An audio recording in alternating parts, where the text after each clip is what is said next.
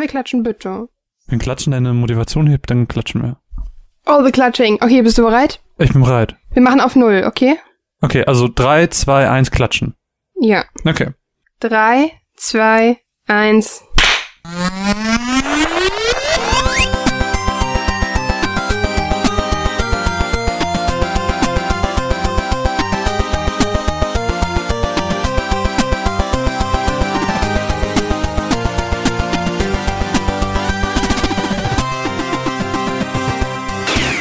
Ho, ho und herzlich willkommen zur 21. Ausgabe der Runaways. Mein Name ist Marvin und ich darf euch zur großen Weihnachtsshow Mach nochmal bitte, du hast voll gemacht.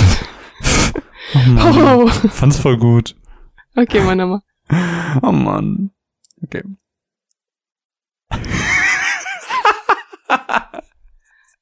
Profis bei der Arbeit. Ich fand auch, so gut. Okay. Ja, dann mach das, aber dann pustet dabei nicht dein Mikro sauber. Blowjob. Hmm. I like blowjobs. That's what he said. Ah, okay, sorry. Hm, okay, No girl ever. Es gibt eine ganz gute Szene in 50-50, da sagt, ähm, Das sagt- Fifty Shades of Grey oder so. nee, nee, 50-50, ähm, da sagt Seth Rogen zu, ich kann mir den, Schaus Schau den Namen von dem anderen Schauspieler nicht merken, ähm, sagt auf jeden Fall so, ja, besorgt sie es dir wenigstens mit dem Mund. Nee, das mag sie nicht. Wie, das mag sie nicht? Natürlich mag sie es nicht. Es ist ein Blowjob. Es heißt Job, weil es ein fucking Job ist. Keine Frau Ah, mag es, einen Schwanz im Mund zu Genau haben. mein Humor. Wäre das Ironie? Ich fand's witzig, weil so stelle ich mir das, also ich, ich glaube nicht, dass das irgendeine Frau wirklich mag. Mm.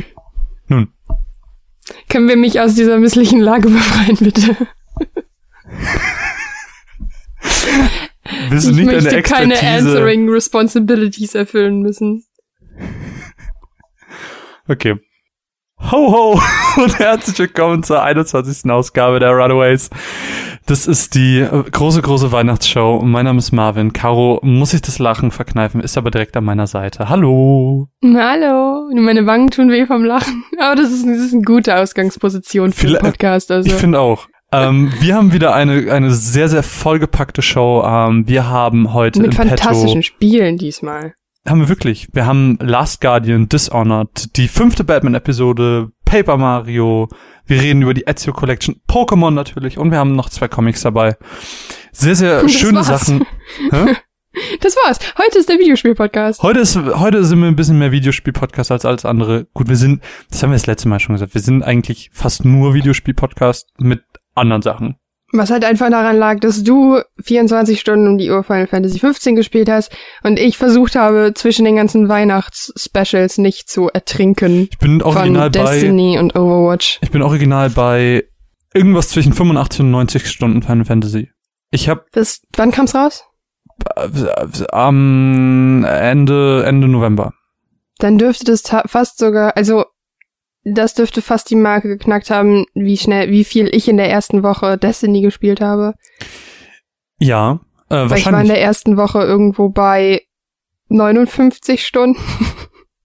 Hast du meinst jetzt in der ersten Woche oder im ersten Monat? Ne, in den ersten zwei Wochen? Keine Ahnung. Ich hab, ja. Ja, ich hab's auf jeden Fall, ich Destiny spiel's auf jeden. Fall ähm, sehr, sehr viel noch. Ähm, ich habe aber natürlich schon zwei Podcasts dazu gemacht, deswegen kommt dazu nichts mehr.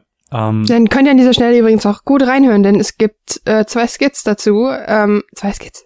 zwei Skits, ja. In dem ersten Skits. so ein bisschen so ein Überblick über das Spiel, Genau, was es so gibt, und im zweiten so ein abschließendes Gespräch mit Musician. Gut, dass ich das gerade sagen wollte.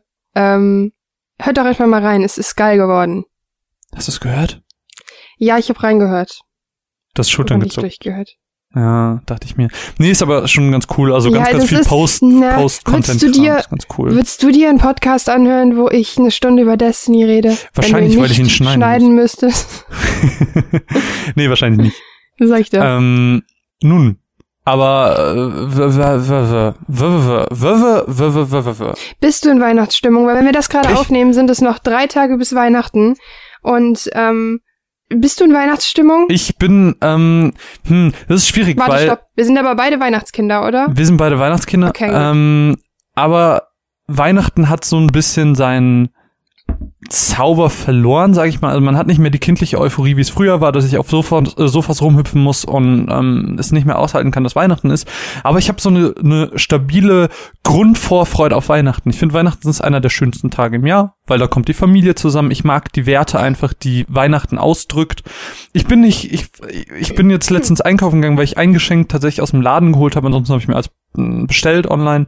Ähm, und, und die Leute sind da rumgehetzt und hatten Hektik und man hat so richtig gemerkt, fuck, die Leute hier, die, ähm, die haben alle keinen Bock auf Weihnachten. Die wollen das mit den Geschenken hinter sich kriegen, die haben, die haben, die wollen einfach, dass es vorbei ist. Und das finde ich schade, dass das so zu, zu so einem Kommerzfest geworden ist, weil ich, ich mag ganz gerne eher diese Werte, dieses Zusammenkommen, sich gegenseitig eine Freude machen und einfach ähm, eine besinnliche Zeit zusammen haben und irgendwie auch mal ein bisschen Ärger vergessen, wenn man vielleicht auch mal einen Streit war und sagt, ey, frohe Weihnachten und dass man vielleicht auch mal ins Gespräch kommt mit Leuten, ähm, denen man ein bisschen im Knilch ist oder so. Ich finde Weihnachten ist eine sehr, sehr schöne Zeit einfach zum Zusammenkommen.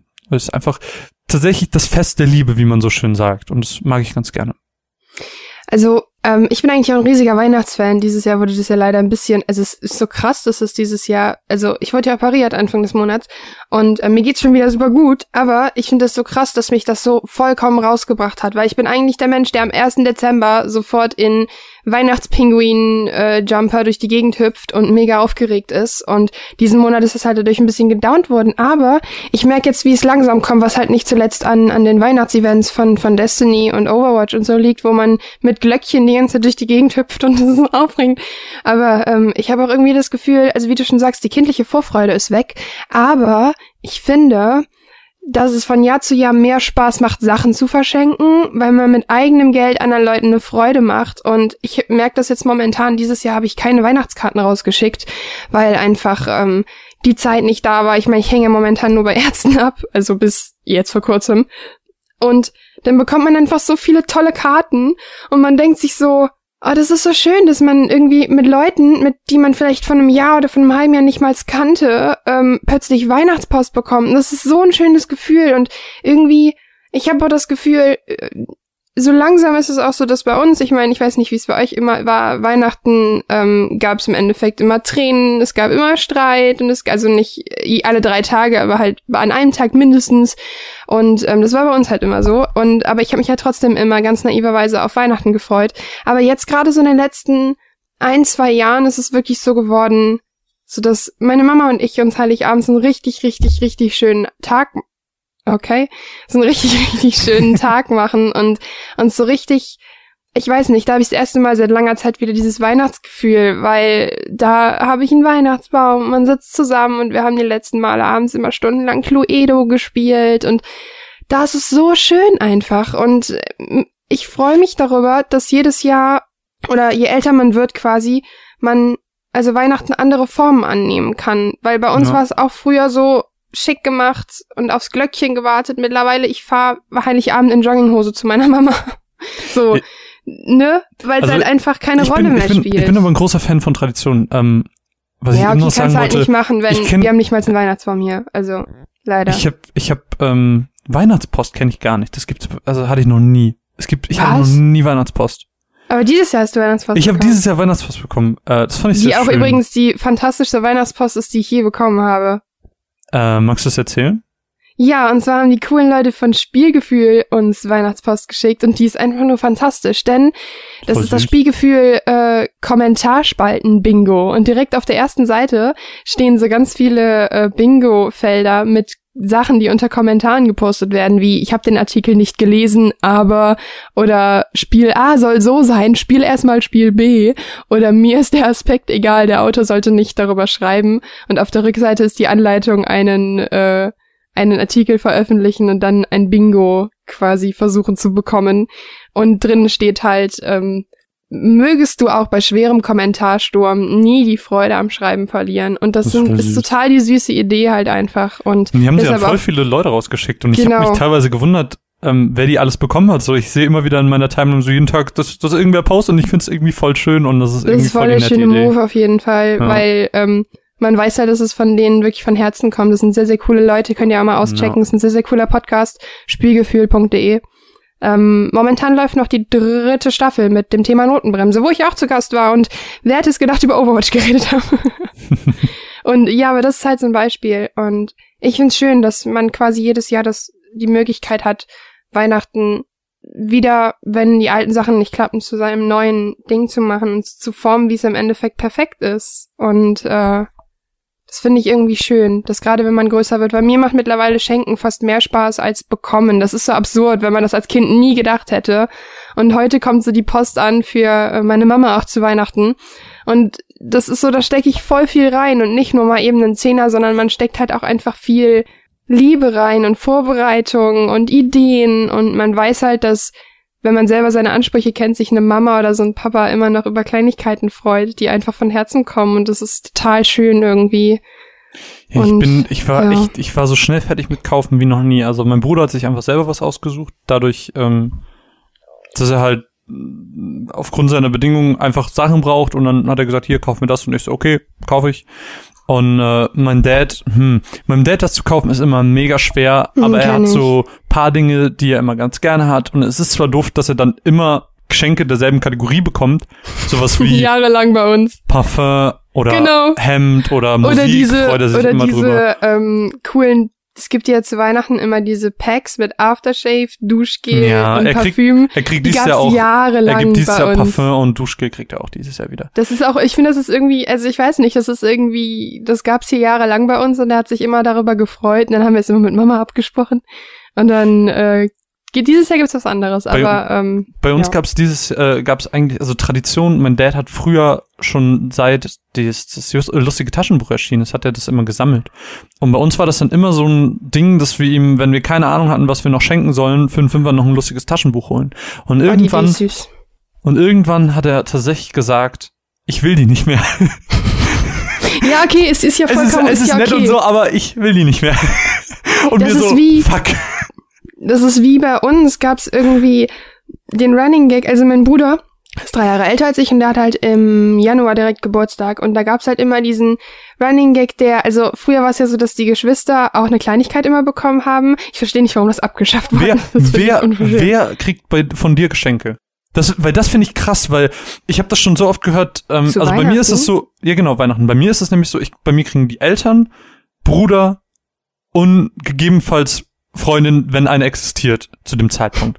Also ansonsten, warte, warte, warte. Ansonsten kriegt niemand Geschenke und ich habe das schon so so oft gehört, dass Leute wirklich für Cousinen, für Omas einkaufen und so und wirklich den Hunderte von Euro ausgeben, weil sie so viele Leute beschenken. Nee, also bei uns ist das so Mama, Papa, da auch umfangreich, wenn es umfangreich sein muss. Also wenn die sich jetzt Kleinigkeiten wünschen, dann werden die wenigstens aufgemotzt oder so. Ich habe zum Beispiel, ich schenke jetzt im zweiten Jahr meiner Mama einen Kalender und mache dann halt quasi, ich schenke den zwar mit meinem Bruder zusammen, aber ich hätte sowieso gemacht und mache dann quasi, ich habe einen Taschenkalender und einen großen Kalender und den kleinen Kalender mache ich halt in unregelmäßigen Abständen, schreibe ich rein eine Tasse Kaffee und also Gutscheine und so rein, finde ich irgendwie total süß. Ähm, mein Papa kriegt was, mein, mein Bruder, das machen wir immer spontan, also ich ärgere meinen Bruder gerne, der kriegt von mir dieses Jahr zu Weihnachten ähm, eine Tasse und ein Brettchen vom Dschungelbuch, weil es die momentan hier gibt. Und ähm, er hat als Kind das Dschungelbuch geliebt und er ist ja jetzt, er wohnt ja alleine. Und dann ähm, fand ich den Gag einfach witzig, weil er halt nur eine Tasse hat und kein Brettchen und das ist mir dann scheißegal. Ähm, aber nee, tatsächlich war es das auch, weil also Großeltern kriegen bei uns immer von unseren Eltern, weil wir sind fünf Enkelkinder auf der einen Seite, auf der anderen Seite sind wir nur zwei. Und ähm, wir schließen uns dann quasi an. Also das ist bei uns selbstverständlich. Und wir haben aber auch gesagt, also meine Cousinen sind ein Jahr älter, ein Jahr jünger als ich. Also wir sind alle zum Glück im gleichen Spektrum halbwegs. Und wir haben ja auch dieses Jahr gesagt, anstatt dass wir uns untereinander beschenken, also wir quasi, ähm, gehen wir einfach einen Kaffee zusammen trinken. Also ich krieg von meiner Patentante trotzdem was, mein Bruder auch. Also mein, Unsere Tante ist die Patentante von meinem Bruder und ihr Mann ist mein Patenonkel und deshalb kriegen wir von denen zwar auch was, aber wir gehen einfach zu diesmal zu mit allen Enkelkindern und beiden Mamas zusammen Kaffee trinken und das war's. Aber ansonsten machen wir es auch in der Regel so, mit meiner besten Freundin zum Beispiel handle ich das schon immer so. Hab ich darüber, hab ich das nicht schon mal erzählt? Nee. Also ich handle das so, ähm, meine beste Freundin und ich schenken uns jedes Jahr einen Schoko-Weihnachtsmann, weil wir am Heiligabend uns am Pub sehen. Da ist morgens immer ein Weihnachtslieder gemeinsam singen und da kriegt jeder von uns immer einen Schoko-Weihnachtsmann seit bestimmt, boah, sechs, sieben, acht Jahren. Und wir machen es so, es ist das gleiche an Geburtstagen, okay, Weihnachten eher als an Geburtstagen. Wenn man partout etwas findet für den anderen, dann kriegt man ein Geschenk. Ach so, das hast du schon mal erzählt, genau. Genau, ansonsten, ähm, also es ist jetzt nicht so, als ob wir was gegeneinander aufwiegen wollen. Also ich will jetzt für, für meine beste Freundin auch noch was besorgen, weil die ein sehr, sehr süßes Geschenk dieses Jahr für mich hat. Das hat die mir jetzt schon geschenkt. Ähm, aber wir machen das so, wenn jetzt der andere partout was findet und der andere nicht, ist es nicht schlimm. Dann Hauptsache man denkt halt aneinander und äh, das ist einfach, ja, also ich mache das auch nur bei der Freundin, bei keiner anderen, weil es einfach Bestie ist und äh, aber ich gebe auch Weihnachten, ich gebe auch nicht so viel Geld an Weihnachten aus, weil ich erwarte ja, es wird auch bei uns jedes Jahr gefühlt weniger von unseren Eltern, weil es war mhm. nie so, ich weiß nicht, wie es bei dir war, wenn ich das früher so gehört habe, wie es Leute zum Geburtstag und zu Weihnachten bekommen haben. Bei uns war die Grenze eigentlich immer, dass unsere Eltern so zwischen 80 und 100 Euro ausgeben. Oma und Opa 50 und die anderen Omas und Opa so 40, weil die halt mehr Enkelkinder haben. Hm. Und das war's. Und andere Kinder kriegen dann zu Weihnachten oder zum Geburtstag ihren Führerschein, kriegen Fahrräder im Wert von 400, 500 Euro, bekommen Basketballschuhe und dazu noch ein paar Laufschuhe und dann aber noch zehn Bücher. Das kenne ich nicht. Also, also ich finde das total 100, krass. Bei uns auch immer die 100 Euro Grenze. Oma gibt immer einen guten Weihnachtsfovi. Oh, also ich weiß nicht, ab einem bestimmten Alter war das so, ich habe von der Oma keine Geschenke bekommen, sondern einen Umschlag mit einem Weihnachtsfovi. Ist schon seit Jahren so, keine Ahnung. Nee, meine Irgendwann. Mama, ich, ich werde gern beschenkt, deshalb spreche ich auch, das über Omas und Opas mit meinen, mit meinen Eltern ab, weil ich halt einfach super gerne Geschenke aufmache. Ich hasse es, Geld zu bekommen. Aber ich bin, ich suche mir tatsächlich, in den meisten Jahren suche ich mir meine Geschenke auch selber aus. Ja, meine Mama bestellt immer, ich, meine Mama kriegt jedes Jahr seit drei, vier Jahren von mir meine Amazon-Wunschliste und darf sich selber aussuchen, was sie mir schenkt. Und ja, sie ist immer sehr aufmerksam über die Zeit, ähm, in der äh, es also in, kurz ja, vor Weihnachten ist sie immer sehr, sehr aufmerksam. Da kam ja auch Eddie her, weshalb ich Eddie geschenkt bekommen habe, meinen Pinguin. Weil ja, das, das habe ich. Ich habe ja. das mit der Wunschliste, habe ich letztes Jahr aber auch, glaube ich, auch gemacht. Zum Geburtstag habe ich das gemacht. Und ähm, anstatt sie sich da irgendwie was von ausgesucht haben, haben sie mal eine ganze Wunschliste gekauft. Lol. Aber das waren nur Filme. Also waren jetzt nicht so teure ja, okay. Filme. Aber nee, ich finde ich finde das irgendwie auch cool, dass man sagt, hier ist eine Wunschliste und du ja, kannst das dir das selber auch. aussuchen. Also, du hast, du hast, keine Ahnung, sagen wir 50 Dinge, die dir auf jeden Fall, wo du dich auf jeden Fall drüber freust, aber du weißt nicht, was von diesen 50 Dingen du bekommst und das finde ich eigentlich ganz süß. Aber ich wollte, ähm, ich mein, mein Bruder wollte auch, dass ich ihm eine schicke wieder und ich habe gesagt, nee, bestell mir mal lieber das Final Fantasy 15 Lösungsbuch, ich will das ganz gerne haben. Okay, so. ja, das habe ich natürlich auch. Also, ähm, wenn man natürlich jetzt was partout sieht. Ich, ich freue mich halt einfach, meine, meine Mama ist da so sehr, sie ähm, ist da nicht so romantisch wie ich im Sinne von, dass sie sagt, oh mein Gott, mir ist es egal, Hauptsache überrascht mich, dass wir halt letztes Jahr klipp und klar gesagt haben, was ich mir wünsche. Und dieses Jahr weiß ich nicht. Es gibt so ein paar Dinge, da weiß ich, dass ich es bekomme. Und bei den anderen Sachen, dass ich mich überraschen, weil ich bekomme. Und äh, sie hat halt immer nur Panik, dass sie etwas doppelt kauft, weil letztes Jahr zum Geburtstag hat sie mir einen Woll-Yoshi gekauft im Laden. Und dann hat mir halt eine Freundin genau den gleichen geschickt. Na. Und meiner Mama ist es dann immer so peinlich. Und ich so, Mama, entspann dich, es ist alles gut. Es ist nicht schlimm, ich habe damit kein Problem. Aber man, Weihnachten, äh, aber ich freue mich. Ich, ich, wollen wir, ja. wollen wir ähm, wo wir gerade bei Yoshi sind, eine erste Matz hören, denn du hast einen Nintendo-Titel gespielt und genau. dann können wir uns jetzt die Matz zu Paper Mario Color Splash anhören. Und ich würde Sehr sagen. Fantastisch, übrigens, schon mal im Voraus. Matz ab! Es ist ziemlich lange her, dass ich mit einem Wii U-Titel wirklich intensiven Spaß hatte. Doch dann kam einfach Paper Mario Color Splash daher und mausert sich plötzlich zu einem der besten Spiele der Nintendo-Konsole von 2012. Ich bin wirklich ein bisschen baff, doch ich erzähle euch einfach mal, wieso, weshalb und warum. Paper Mario Color Splash ist der neueste Titel der Paper Mario Reihe und es geht um Folgendes. Wir kommen in eine Papierwelt der Toads nach Port Prisma und die Welt ist überraschend farblos. Überall sind Farbflecken, wo die Farbe fehlt. Und wir entdecken ganz viele Toads, die einfach keine Farbe im Körper haben. Und wir stellen fest, dass die Shy Guys, beziehungsweise in Kooperation mit Bowser, die Farbe der Welt klauen. Und Farbeimer klauen und Farbsterne. Und nun ist es unsere Aufgabe, den Helden zu spielen und die Welt wieder in Farbe zu tunken. Wie passiert das? Ne, wir haben einen Hammer mit dem wir Farbe versprenkeln können. und wir müssen Farbflecken färben, wir müssen in jedem Level kleine Rätsel lösen und das auf die gute alte Mario-Manier mit unfassbar sarkastischen und ironischen und witzigen Dialogen in Zusammenarbeit mit unserem Farbeimer Fabian. Großartiger Name übrigens. Laufen wir durch unsere Welt. Wir sind ein kleines Papiermännchen, wie auch schon Paper Mario halt. Die Idee ist fantastisch. Und genau damit wird gespielt, denn alles passiert so ein bisschen in 2D, aber eigentlich auch 3D. Wenn wir uns umdrehen, dreht sich unser Blatt Papier um. Richtig charmant halt einfach. Wir müssen Orte ausschneiden, um zu abgelegenen Stellen zu kommen. Wir müssen Rätsel lösen und uns ein wirklich fortbewegen und eventuell, wenn möglich, die ganze Welt in Farbe tauchen. Und das ist Paper Mario Color Splash eigentlich schon. Mehr ist es nicht. Es ist ganz interessant, dass es diesmal einen etwas anderen naja, Kampfstil gibt, denn wir spielen mit Karten. Wenn wir einen Gegner töten oder ihn entfärben oder Sachen färben oder wie auch immer bekommen wir Münzen oder Karten. Karten können sein ein Tritt, ein Hammerschlag, eine Sprungfeder.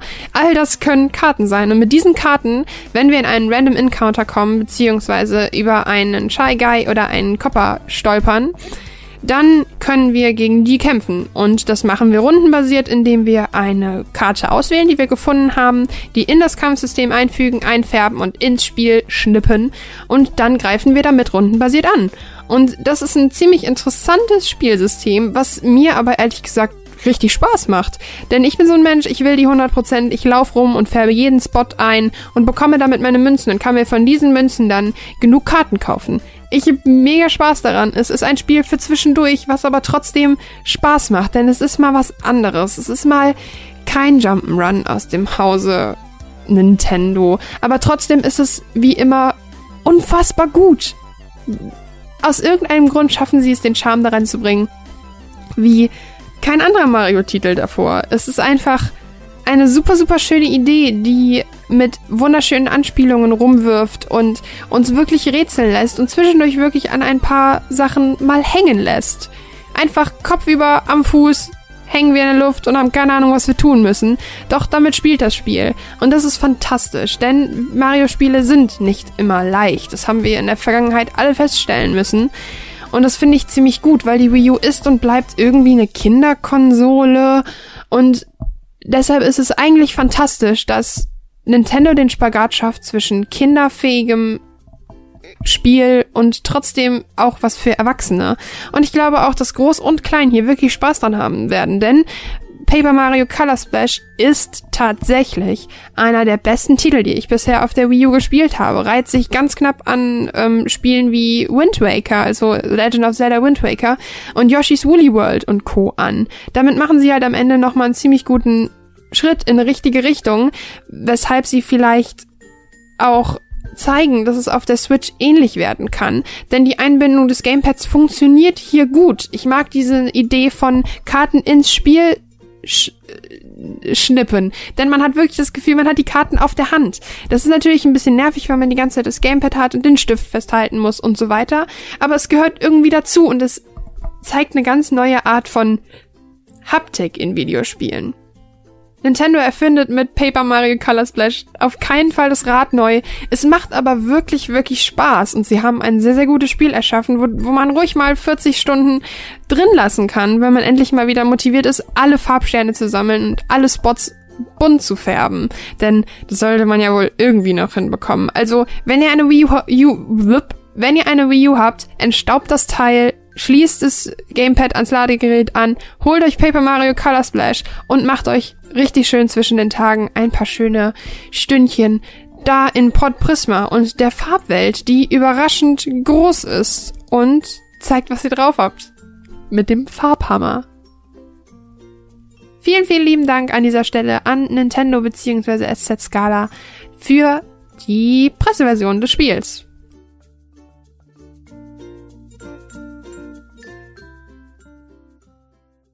Eine wunderschöne Matz. Übrigens, kleines Shoutout, ich weiß nicht, ob er es hört, an äh, David von Zockwork Orange an dieser Stelle, der mit seinem der so Tweeter, der das, der das so krass gehypt hat und so viel Spaß hatte, der auch eine fantastische Review dazu geschrieben hat übrigens, ähm, dass ich es mir einfach kaufen musste, weil ich bin eigentlich nicht so der also ich habe eine Wii U hier stehen und ich nutze sie auch und ich spiele aber eigentlich nichts intensiv außer Mario Kart mal ab und zu mit Freunden.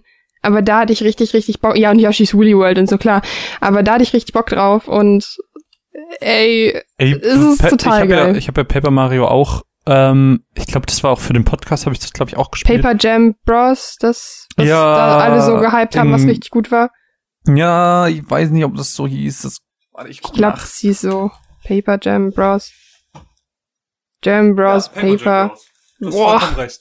Ich weiß, Genau. ich hab immer Und, recht. das, das fand ich halt auch so geil, einfach weil es sehr ähm, ironisch ist, selbstironisch und So äh, richtig schön so, sarkastisch, dieses Spiel. so, so Fourth Wall Breaking und das ist halt ähm, sehr, sehr schön und hat einen sehr, sehr tollen Humor und das mag ich an der Paper Mario das war Reihe mein sehr, sehr erster gerne. Paper Mario Titel tatsächlich. Willst du einen neuen spielen? Würdest du, wenn ein neuer kommt, den auch spielen? Ja, auf jeden Fall. Cool. Nach dem Mal jetzt auf jeden Fall, es hat nämlich echt Spaß gemacht. Jedenfalls ähm, zu Weihnachten. Ich finde es halt sehr, sehr schön, ähm, Leute zu beobachten, die noch nicht so oft Weihnachten gefeiert haben und dann wirklich noch so eine Euphorie mitbringen und, und wirklich dieses Weihnachtsgefühl, was man als Kind hatte, einfach ähm, wieder wieder delivern. Und es ist so so schön zu sehen, wie Leute sich an Weihnachten freuen können. Ich sehe das auch bei meinem Patenkind immer, dass immer so mega aufgeregt ist, wenn ich hinkomme. Und es hat ja zu dem Zeitpunkt, wo wir hinkommen, ähm, noch keine Geschenke bekommen. Und das ist dann immer so aufgeregt, dass oh Gott Geschenke, ja ich will sie alle! Und es ist so süß zu sehen auch. Und ich ich liebe einfach diese kindliche Naivität bezüglich Weihnachten, wenn man die in den Augen von von Leuten sieht. Und ähm, keine Ahnung, ich mag das sehr gerne. Das Deswegen- ist total geil. Ich war ähm, letztes Jahr um diese Zeit war ich in meiner Probewoche im Kindergarten und ähm, das war halt auch vor Weihnachten und das ist so so schön. Ich habe ja leider war ich ja dann im Frühjahr bis bis Sommer da, aber ähm, das ist einfach so geil, das mit Kindern zu feiern. Ich habe ja meine Basketball U10 und ähm, dann war ich eigentlich auch jedes Jahr, kriegen die von mir so ein kleines Tütchen mit Weihnachtssachen und eine Weihnachtskarte. Dieses Jahr ging's halt nicht, weil ähm, I can't carry stuff mit meinen Krücken. Das ist ein bisschen kompliziert. Aber eigentlich kriegen die das jedes Jahr von mir. Und es ist irgendwie, es, Es gehört gibt, es, dazu. gibt, warte, es, es gibt eine Erfindung, ich weiß nicht, ob du von der gehört hast, ähm, ganz innovativ und neu und wirklich ganz, ganz verrückt, nennt sich Rucksack. Rucksack. Kann man Ja. auf den Rücken ziehen, kann man, pass auf, pass auf, ich erkläre dir das. Kann man auf den Rücken ziehen, es hat so zwei Gurte, die man über die Schulter legt und dann ist da hinten ähm, eine Tasche, wie so, eine, wie so ein Jutebeutel im Prinzip, nur ein bisschen festeres Material, meistens auch wasserabweisend, mega krass. Ist es Kommt denn so kein- hipster wie, wie, wie Jutebeutel? Oder Nee, nicht? ist, noch, ist noch zu neu, raus. ist noch zu neu, ist noch zu neu. Passt und meine manchmal- pass auf. da rein? Ja, passen sogar mehrere rein. Oh mein Gott. Und du musst nichts in der Hand tragen, wie gesagt, Wasser abweisen. Du kannst auch Dokumente da drin transportieren. Ganz, Oh ganz Gott. verrückt und innovativ. Mit Reißverschluss, du kannst zumachen. Das heißt, du Was kannst auch damit laufen, gar kein Das heißt, da Problem. läuft kein Wasser rein?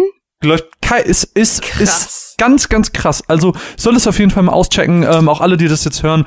Rucksack. Einfach mal googeln. Rucksack. Ganz, ganz krass. Ich hasse dich. ja, nee, dieses Jahr ging's aber einfach nicht. Aber irgendwie ist es einfach total schön. Ähm, auch, ähm, ich glaube, Warte, was soll du was sagen? sag, Ich hatte eben, bevor wir angefangen haben aufzunehmen, habe ich ähm, auf der Toilette eine Idee gehabt. Auf der Toilette hat man die besten du so ein Ideen. Toilettendenker? Ich bin Duschdenker. Ja, aber also das war aber jetzt ich bin nicht, auch duschdepressiv manchmal, deshalb, mh. ähm, das war jetzt tatsächlich nur ein Piwi-Mach-Erlebnis. Das war, das war eine recht Das hast spontane du Idee. Das war- häufig, oder? Davon hast du schon mal erzählt. Ich bin, ich bin einfach ein Klodenker, es tut mir leid. Ähm, jedenfalls hatte ich eine Idee, die habe ich auch schon in OneNote geschrieben, das hast du wahrscheinlich noch nicht gesehen. Und zwar nennt sich diese Idee, ähm, warte, wie habe ich es genannt? Die Matz, die niemand braucht. Ich finde, das sollten wir nächsten Monat mal machen.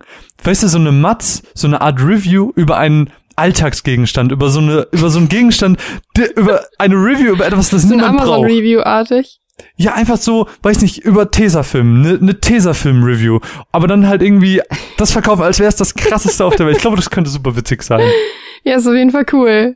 So Können wir, sollen wir nächstes Mal, Challenge-mäßig fast schon. dann können wir so abwechselnd, jeden Monat macht einer eine und dann, ich glaube, das könnte ganz witzig sein. Die Idee ist cool. Ist gut. Kompliment an deine Toilette. Dankeschön. Die Toilettenideen sind die besten. So, äh, was wolltest du erzählen? Ähm, Tut mir leid, dass ich unterbrochen habe.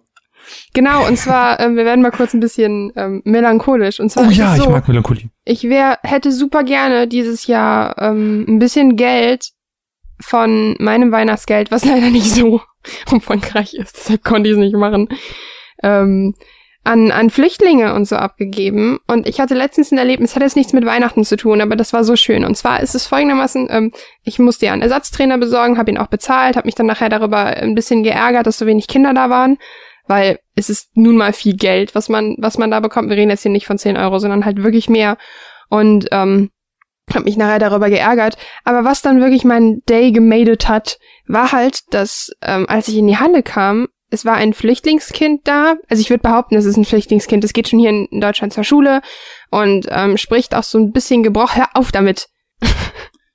Nicht darauf reagieren, das mögen die Menschen nicht. Ja, dann hör auf, mich zu triggern. Tut mir leid. Eine Sache kurz noch, die wollte ich dir die ganze Zeit schon gezeigt haben. Wenn ich meinen Popschutz vom Mikrofon umdrehe, dann sieht's aus wie ein sehr dicker Penis, weil hier oben so die. Oh Gott. Aber wenn man's sieht, ne?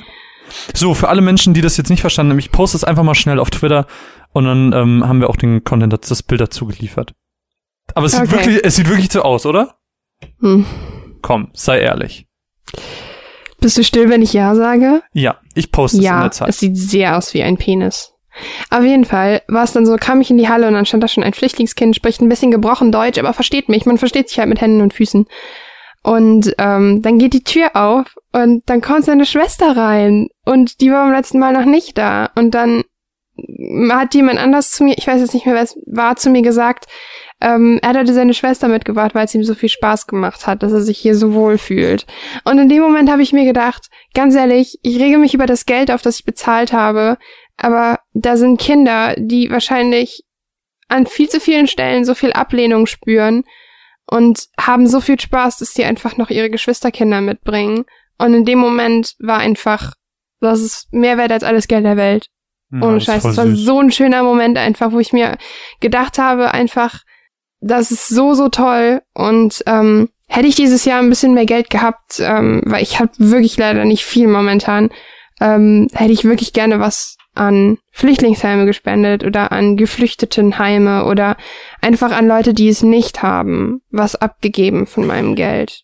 Ähm, Oder Ah, Geschenken oder whatever. Ja, okay. Ich finde ja, ich finde ja, ähm, ja, ja, können wir ganz kurz anschneiden das Thema. Ich finde Weihnachten ist ja so ein bisschen das, die Zeit auch des Gebens, ähm, was ganz, ganz wichtig ist. Und viele Menschen ähm, gehen gerade in der Weihnachtszeit dazu über, ähm, wirklich auch mal ein bisschen zu spenden an verschiedene Organisationen. Äh, da gibt's auch ganz, ganz viele gute. Und eigentlich mag ich gar nicht jetzt so groß damit ähm, umherziehen. Wir hatten da schon mal drüber geredet in einer Aufnahme, die nie öffentlich geworden ist, die wir irgendwie aus irgendeinem Grund verbannt hatten. Ich weiß auch nicht mehr, da war irgendwas äh, nicht gut mit. Auf jeden Fall. Ähm, Erinnere ich mich nicht dran.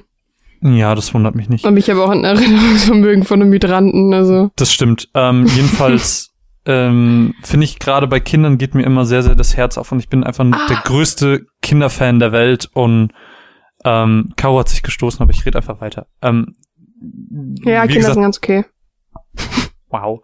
Nee, also bei Kindern, da, da fängt echt das Herz an mir zu bluten, wenn es denen schlecht geht. Und ähm, deswegen spende ich auch jeden Monat Geld an äh, eine Organisation, die eben Kindern in anderen Ländern hilft und so. Und ich finde, das ist was ganz, ganz Wichtiges, dass wenn man ein paar Euro über hat ähm, und wenn es nur zwei Euro sind, dann ähm, hilft das Leuten schon, weil teilweise so Nahrungspacks mit Vitaminen und so, die man zum Überleben braucht, ähm, die in Afrika zum Beispiel verteilt werden, die kosten wirklich, bis die dorthin kommen, irgendwie 50 Cent.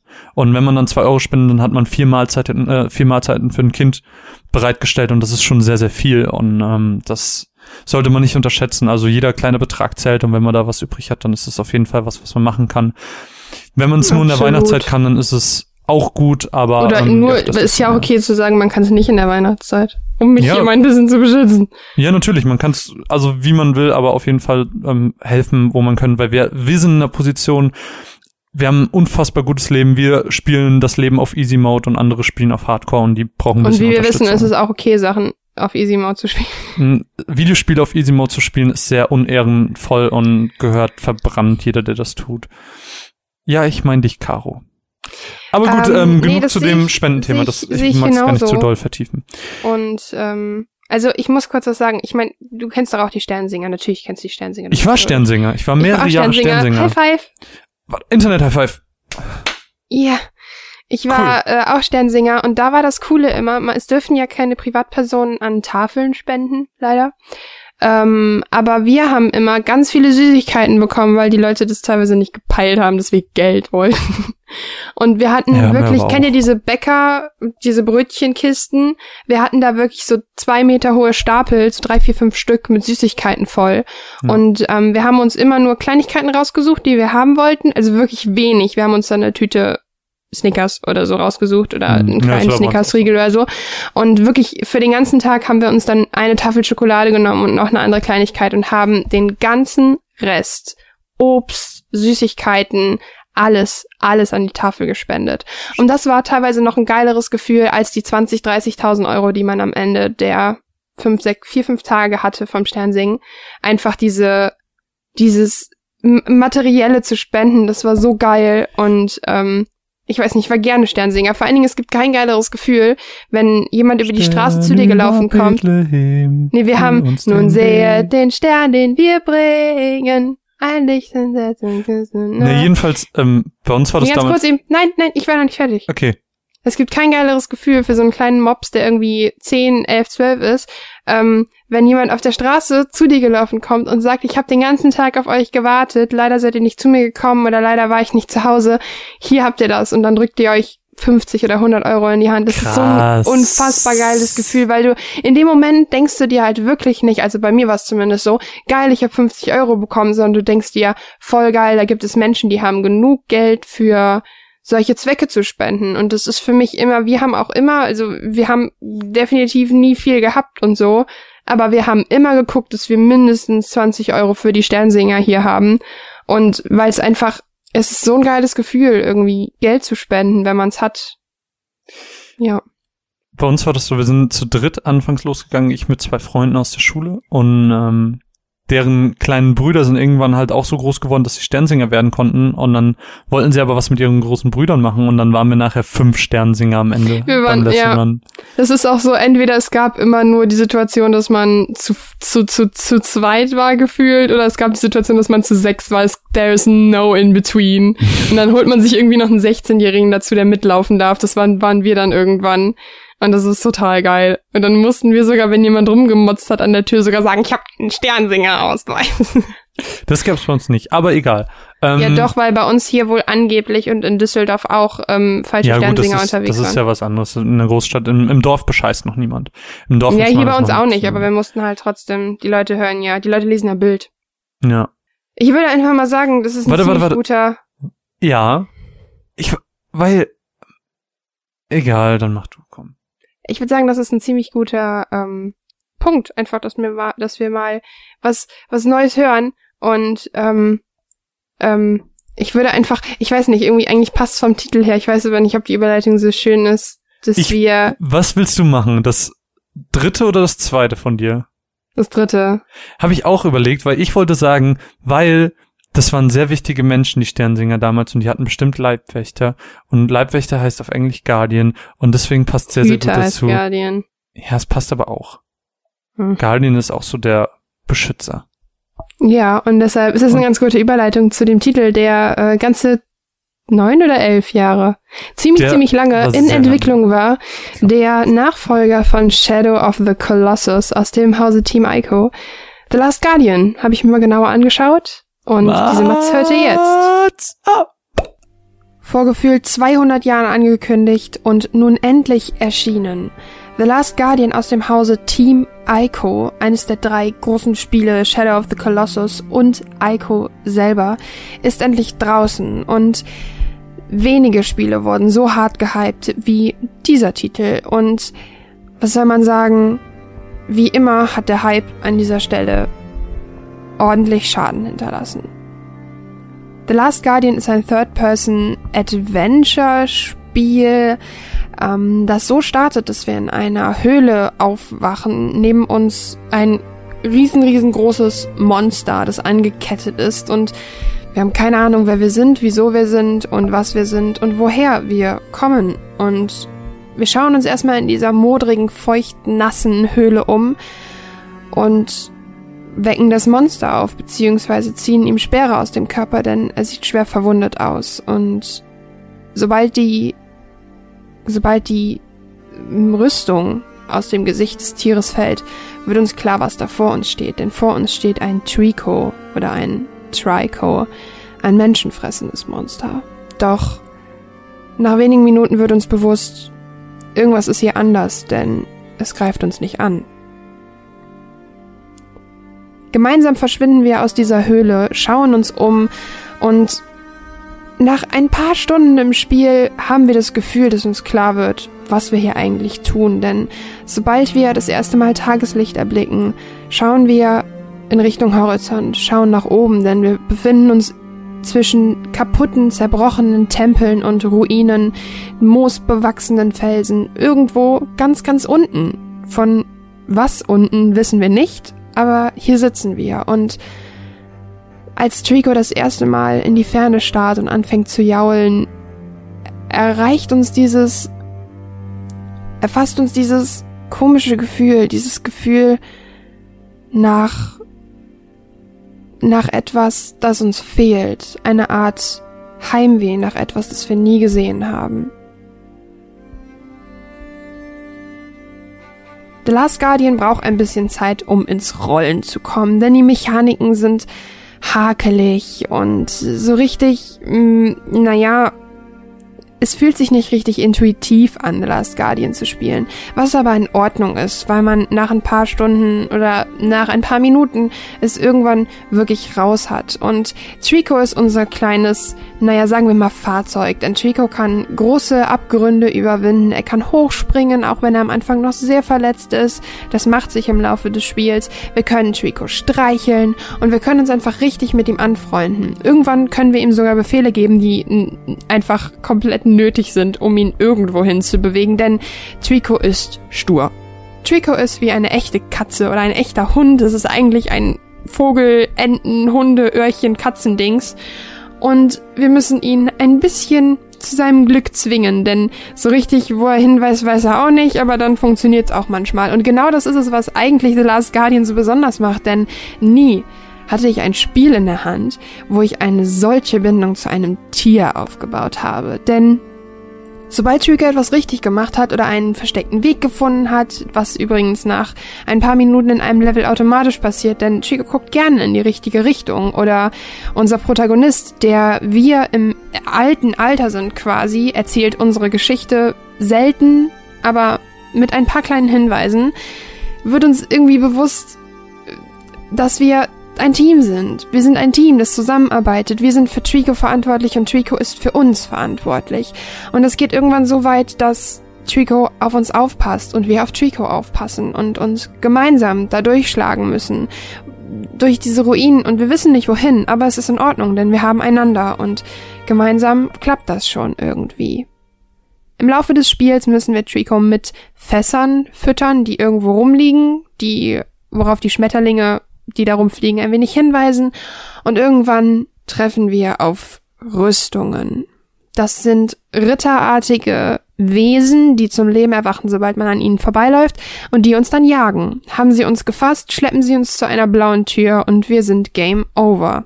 Wir können uns zwar dagegen wehren, indem wir rumzappeln, aber na, so eine richtige Chance hat man nicht. Wo man hier jetzt einfach den Aspekt einwerfen kann, dass man mal nicht der Held ist, dass man mal alleine gucken muss, wie man das alles schafft und wegrennen muss.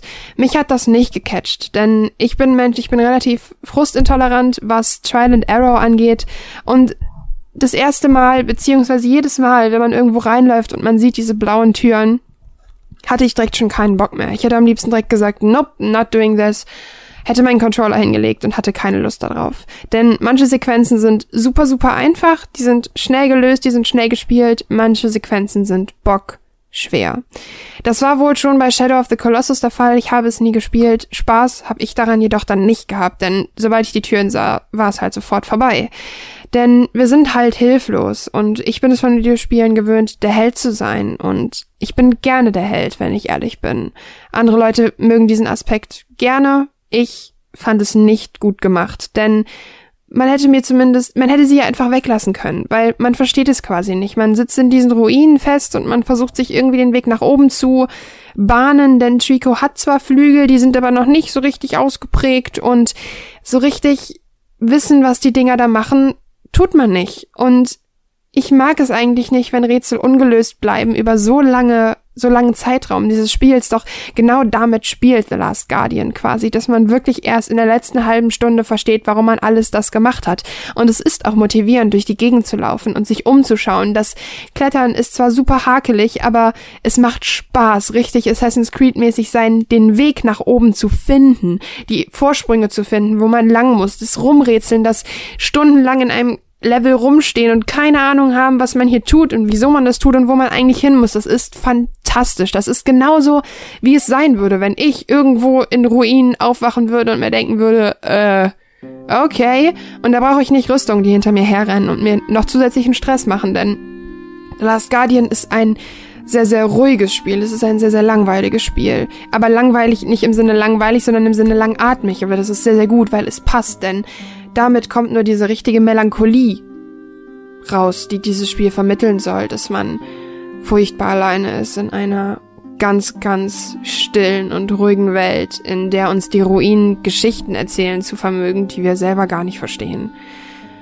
Und das wurde von meiner Meinung nach von den Rüstungen ein bisschen zerstört, doch wer die Motivation hat, weiterzuspielen, der sollte das tun, denn ich habe mich selten am Ende eines Videospiels so furchtbar, so kaputt, so emotional überwältigt gefühlt wie bei The Last Guardian. Doch das ist fantastisch und schlägt Spiele wie The Last of Us, die viele Leute als emotional bezeichnen, um Längen. Denn das Ende von The Last Guardian packt wirklich alles aus, was bei mir Emotionen triggert.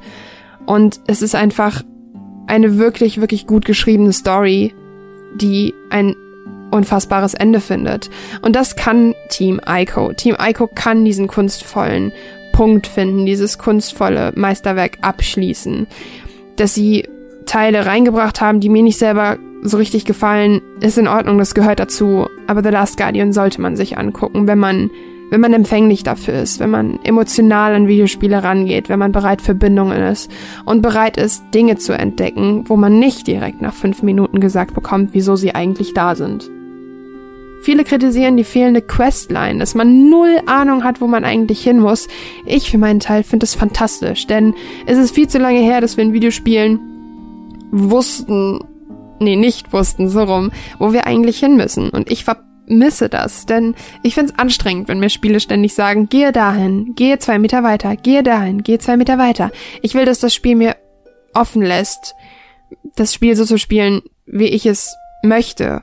Und das ist auch ein kleiner Kritikpunkt bei The Last Guardian, denn es gibt immer nur einen einzigen Lösungsweg.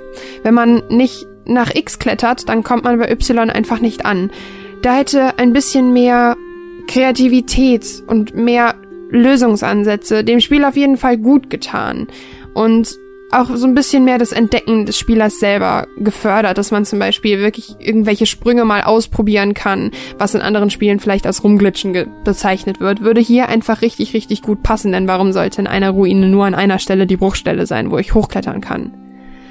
Doch auch The Last Guardian hat neben meinen persönlichen Problemen mit den Rüstungen ein ganz, ganz großes Problem. Und zwar sieht das Spiel einfach nicht zeitgemessen aus. Man kann immer noch darüber streiten, dass es Kunst ist, dass es ein Spiel ist von einem Team, das das einfach nicht beherrscht.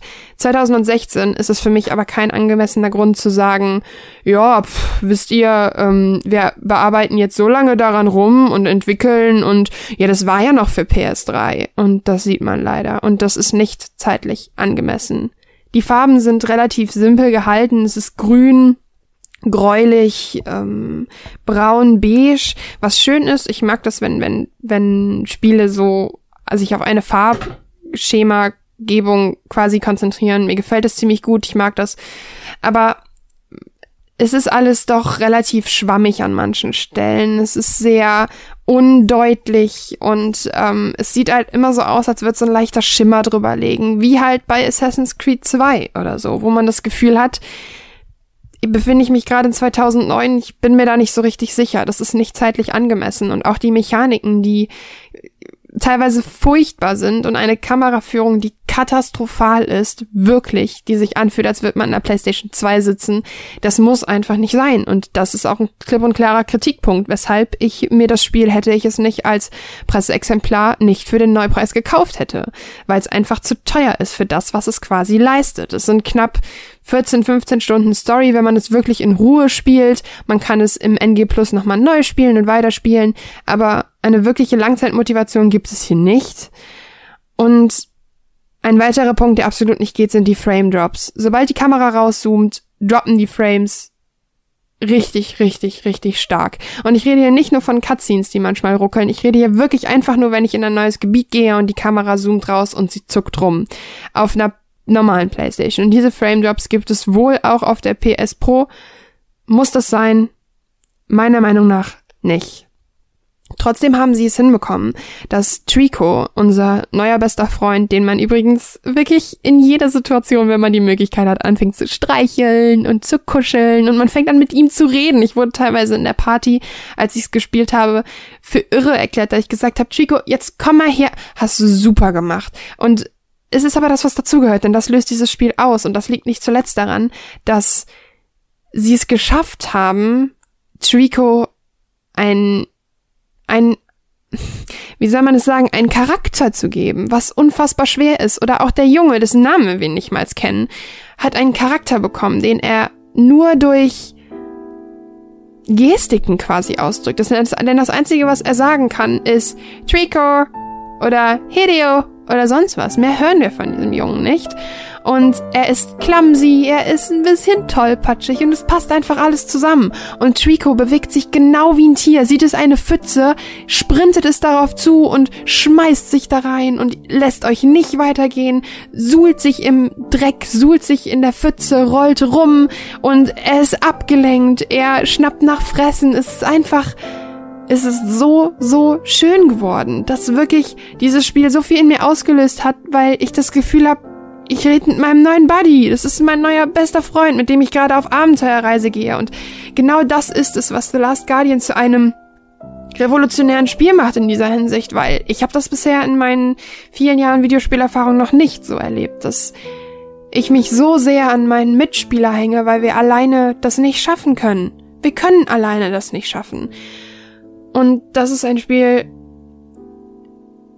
was einfach was Neues ausprobiert und das verdammt gut macht. Weshalb The Last Guardian trotz seiner vielen Fehler ein sehr, sehr gutes Spiel ist. Und wer frustintolerant ist, sollte es auf jeden Fall spielen. Wer nicht gerne gestresst wird und super schnell, äh, naja, anfällig ist für, für Stress und für Herzrasen und, und sonst was, der es als unangenehm empfindet, wie, wie ich, also ich rede nicht von dem normalen Stress, einen Bosskampf zu haben, sondern wirklich von diesem Dauerstress, der zu Angst und Panikattacken führen kann. Der sollte hier ein bisschen vorsichtiger sein. Es ist kein Horror, Thriller, Krimi, whatever. Es ist absolut psychologisch nicht erschreckend, aber es ist halt stressig. Und wer da anfällig ist wie ich, sollte vielleicht lieber zu einem Let's Play greifen. Aber egal was ihr tut, lasst euch diese Chance nicht entgehen, diese fantastische Story einfach zu spielen oder mitzuerleben. Denn ich glaube, ich gehe nicht zu weit, wenn ich sage, dass The Last Guardian meinen Bezug auf Videospielcharaktere und Videospiel-Buddies für immer verändert hat. Ein dickes Danke geht an dieser Stelle an Sony, die mir eine Promo-Version zur Verfügung gestellt haben. Danke für eure Unterstützung.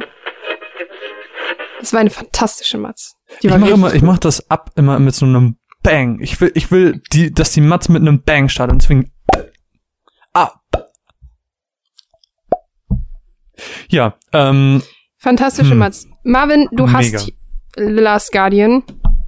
Was? Ich hasse das nicht. Sollen wir, sollen wir davon erzählen, was mit mir passiert ist beim Spielen oder nicht? Was denn? Denk was, mal nach. Meinst du, dass du ausgerastet bist ein bisschen. Ach so, dein, ja, dein, äh, ich saß da gerade in der Vorlesung und ich war nichts an. Ich wollte einfach nur so, ja, komm, du hörst jetzt diese Vorlesung an und auf einmal gucke ich auf mein Handy, sechs Nachrichten von Caro. Oh mein Gott, ich hasse diesen Scheiß. Ich verbrenne das gleich. ich war so sauer auf dieses Spiel. Das ist wahrscheinlich jetzt voll der komische Flash, wenn man die, die, die Mats vorher gehört hat, weil ich da sehr gut drüber rede. Ähm, aber ja. Was willst du denn sagen, was das? Also hast du es in der Matz erwähnt? Eigentlich will ich es nicht erwähnen. Warum? Ist es dir unangenehm? Ein bisschen, aber eigentlich habe ich gesagt, ich stehe dazu. Dann steh dazu. Okay, es ist folgendes passiert. oh Gott, ich fühle mich jetzt echt schlecht. Es ist folgendes passiert. Ihr müsst wissen, ich habe eine relativ niedrige Frustrationsschwelle. Sehr niedrig. ich Also nicht, hasse- nicht niedrig wie andere Menschen, sondern so niedrig, dass einfach noch frustrierend ist. Das ist Quatsch. Das stimmt nicht. Das ist eine Lüge. Ich hasse Trial and Error in Echtzeit. Deshalb machen mich Spiele wie Zelda auch sehr aggressiv. Oder Spiele wie Dark Souls können die nie spielen. Und es ist folgendes passiert. In den, in dem, in The Last Guardian gab es ja diese Rüstung, die ich erwähnt habe in der Review. Und ähm, nach ungefähr 80 Prozent des Spiels gab es eine Szene, wo ähm, ich partout nicht weitergekommen bin und es hat mich so unfassbar gestresst, dass ich fast eine Panikattacke bekommen habe. Und das ist jetzt nicht übertrieben gesagt, weil das ja eine bekannte Problematik ist und ich damit gar nicht mehr klarkam und es mich einfach nur zu Tode gestresst hat, dass ich gesagt habe, ich äh, hör auf und habe das Spiel von der Stelle an nicht weitergespielt. Hab mir dann die letzten zweieinhalb Stunden ungefähr als Let's Play angeguckt, weil ich es halt gerne beenden wollte, weil die Story halt unfassbar gut war. Und ich war sauer und habe das Spiel gelöscht. Vielleicht Hast werd ich's gelöscht? Ja, ich hab's gelöscht. Ich habe den, den What? Speicherstand halt noch im PS Plus, aber ähm, ich war so sauer auf dieses Spiel, aber halt andererseits so zerrissen, weil es mir halt echt dolle Spaß gemacht hat. Und ähm, ja, das ist halt voll die doofe Situation gewesen, weil ich halt wirklich, die Story ist fantastisch in diesem Spiel. Aber ich muss sagen, rückblickend war es auf jeden Fall die beste Lösung, ähm, das so zu machen. Und ich finde, das ist okay, das ist legitim. Ich würde jetzt, glaube ich, nicht ein Review schreiben, wenn ich nur das Let's Play gesehen habe. So gehört sich das nicht, aber ich habe ja 80% des Spiels gespielt und ähm, ja, vielleicht bin ich eine Pussy, vielleicht ist das okay. I don't know. Nur ich will, dass Spiele mich glücklich machen und nicht sauer. Mir fällt gerade ein, dass, ähm, dass, dass ich dich eigentlich anmoderieren wollte als mein Weihnachtswichtel und ich als der Weihnachtsmann. Ho, ho, ho, Ho, Motherfuckers. ho, ho, Motherfuckers, ich bin der Marvin Weihnachtsmann. Weihnachtsmann, ich hab dir einen langen Brief geschrieben, dass ich alle Kinder, lieben, und ich hoffe, du liebst auch mich, dass ich dir gerne ein Fahrrad möchte. Gelbe Streifen werden mir recht und Speichen, die wie Silber sind. Weihnachtsmann, wir lieben dich. Schön, wie du ins Tiefe abrutschst. Nicht wahr? Caro, Ja, Entschuldigung, das war mein kleiner, äh, mein kleines Problem mit The Last Guardian. ich habe ja, ich habe dir, ich habe dir letzte Woche Ach, schon übrigens, gesagt, nein, eine Sache wollte ich noch sagen. Ähm, Ja. Für alle Menschen, die sich dagegen entscheiden, das Spiel zu spielen, tut euch einen Gefallen, guckt euch ein Let's Play an. Wirklich. Es, ist, es lohnt sich ganz, ganz doll. Und wenn ihr sagt, es ist momentan leider noch astronomisch teuer, weil der ähm, Preis von Sony lag bei 74 Euro, glaube ich. Das war deren Preis, den die rausgebracht haben. Kauft euch erstmal nicht, wartet bis es günstiger ist. Und wenn ihr es immer noch nicht spielen möchtet, guckt euch ein Let's Play an. Der Simon von den Rocket Beans hat ein sehr, sehr fantastisches Let's Play dazu gemacht, weil er das sehr fühlt. Er fühlt, er fühlt Trico recht dolle. Trico. Pipi. Ähm, ich wollte etwas, ach so, ähm, wie waren eigentlich sonst so die letzten vier Wochen für dich? Wir, wir haben gar nicht, wir blicken ja eigentlich zurück auf den Monat äh, Dezember. Wir haben noch gar nicht geredet, wie so die letzten Wochen für dich waren. Wir haben jetzt nur darüber geredet, wie Weihnachten so ist. Also du, du hast, du bist Post-OP, Caro. Ich bin Post-OP Caro. Post-OP Caro kann laufen. Ja, Was- ich habe mich Anfang des Monats irgendwie so der super GAU gestellt, der für mich hätte passieren können. Und zwar, dass ich nochmal am Knie operiert werde. Meine Vita ist da ein bisschen länger, was Knieoperationen angeht. Und ich hatte richtig, richtig, richtig, richtig, richtig große Angst. Aber es ist alles gut gelaufen und ich kann laufen, was ich nicht so kenne, weil meine letzten OPs halt so waren, so drei Monate mit Krücken mindestens. Und jetzt habe ich nur noch so ein bisschen Wundschmerz, die letzten Hämatome gehen gerade weg und äh, es ist krass. Moderne Technik. Ganz wirklich ohne Scheiß. Das ist, da merkt man so krasse Fortschritte der Medizin, weil ich habe extra einen anderen Arzt diesmal genommen. Und was der da erklärt hat mit Stammzellen und bla, das ist faszinierend. Ja, Stammzellen sind mega gut. Ähm, Habe ich jetzt auch im Studium immer mal wieder mit zu tun, aber hm, never mind. Ähm, ich war in Hamburg. ist okay, du fragst und gehst dann nicht drauf ein. Doch, du armes Caro. äh, Nein, das will ich gar nicht mehr hören. Ja, eben. Deswegen, was soll ich denn dann dazu sagen? Ich wollte nur, ich dass du nur aufklärst, was du getan hast die letzten Wochen. Du hast eine OP gehabt und ganz viel Videospiele gespielt. Oh, viel zu viel Videospiele gespielt. Ich habe gehört, ähm, ich, du hast irgendwo gesagt, dass du seit mehreren Wochen schon nicht mehr gelernt hast. Ja, weil es war halt wirklich so, ich war so raus, ähm, dass man, also Typing Caro, Entschuldigung. Ähm, ich war so raus, ich war irgendwie, also ich bin halt wirklich ähm, voll abgestürzt in dem Moment und war halt wirklich, ich will nicht sagen depressiv, weil ich damit eigentlich nicht ähm, depressives Verhalten, ähm, naja, es war halt wirklich so, dass man echt gedownt ist, wenn es heißt, man wird wieder operiert, wenn man das alles schon kennt und da richtig Angst vor hat. Und deshalb hatte ich keinen Kopf fürs Lernen, aber ähm, ja, ich habe jetzt morgen ist der erste Tag, wo ich jetzt morgens nichts habe, dann werde ich morgen wieder anfangen und dann ist gut. Gerade voll das stressige Thema, aber eigentlich auch voll das coole, weil ich habe gerade PR und Medienarbeit und es ist cool, aber es ist fucking viel und anstrengend und äh. Nee. Nee. Aber PR haben wir durch Timo gelernt. Ähm, ist auch geil, aber mega interessant ist. Die Konzepte und so, das ist richtig weirder Shit. Warum? weil es voll umständlich ist, weil die erklären das nicht aus journalistischer Sicht, sondern aus PR-Sicht, damit man das möglichst gut nachvollziehen kann. Also wir müssen da eigene PR-Konzepte erstellen und so und das ist echt krass, wenn man das noch nie gemacht hat und die ganzen Begriffe in tabellarisch und das ist schon heftig. Also es ist das erste, was jetzt mal wirklich ein Hindernis ist. Die anderen Sachen waren halt so, ich alle mit 1-3 abgeschlossen. so easy. Sagt der, dessen Bachelorarbeit eine 1-7 war. Nee, eine 1-3. Stimmt.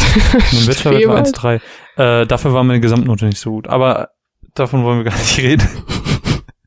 Es ist so traurig. Hätte ich 0,1 besser gehabt, hätte das ausgeschriebene Wort mit der besseren Note da gestanden.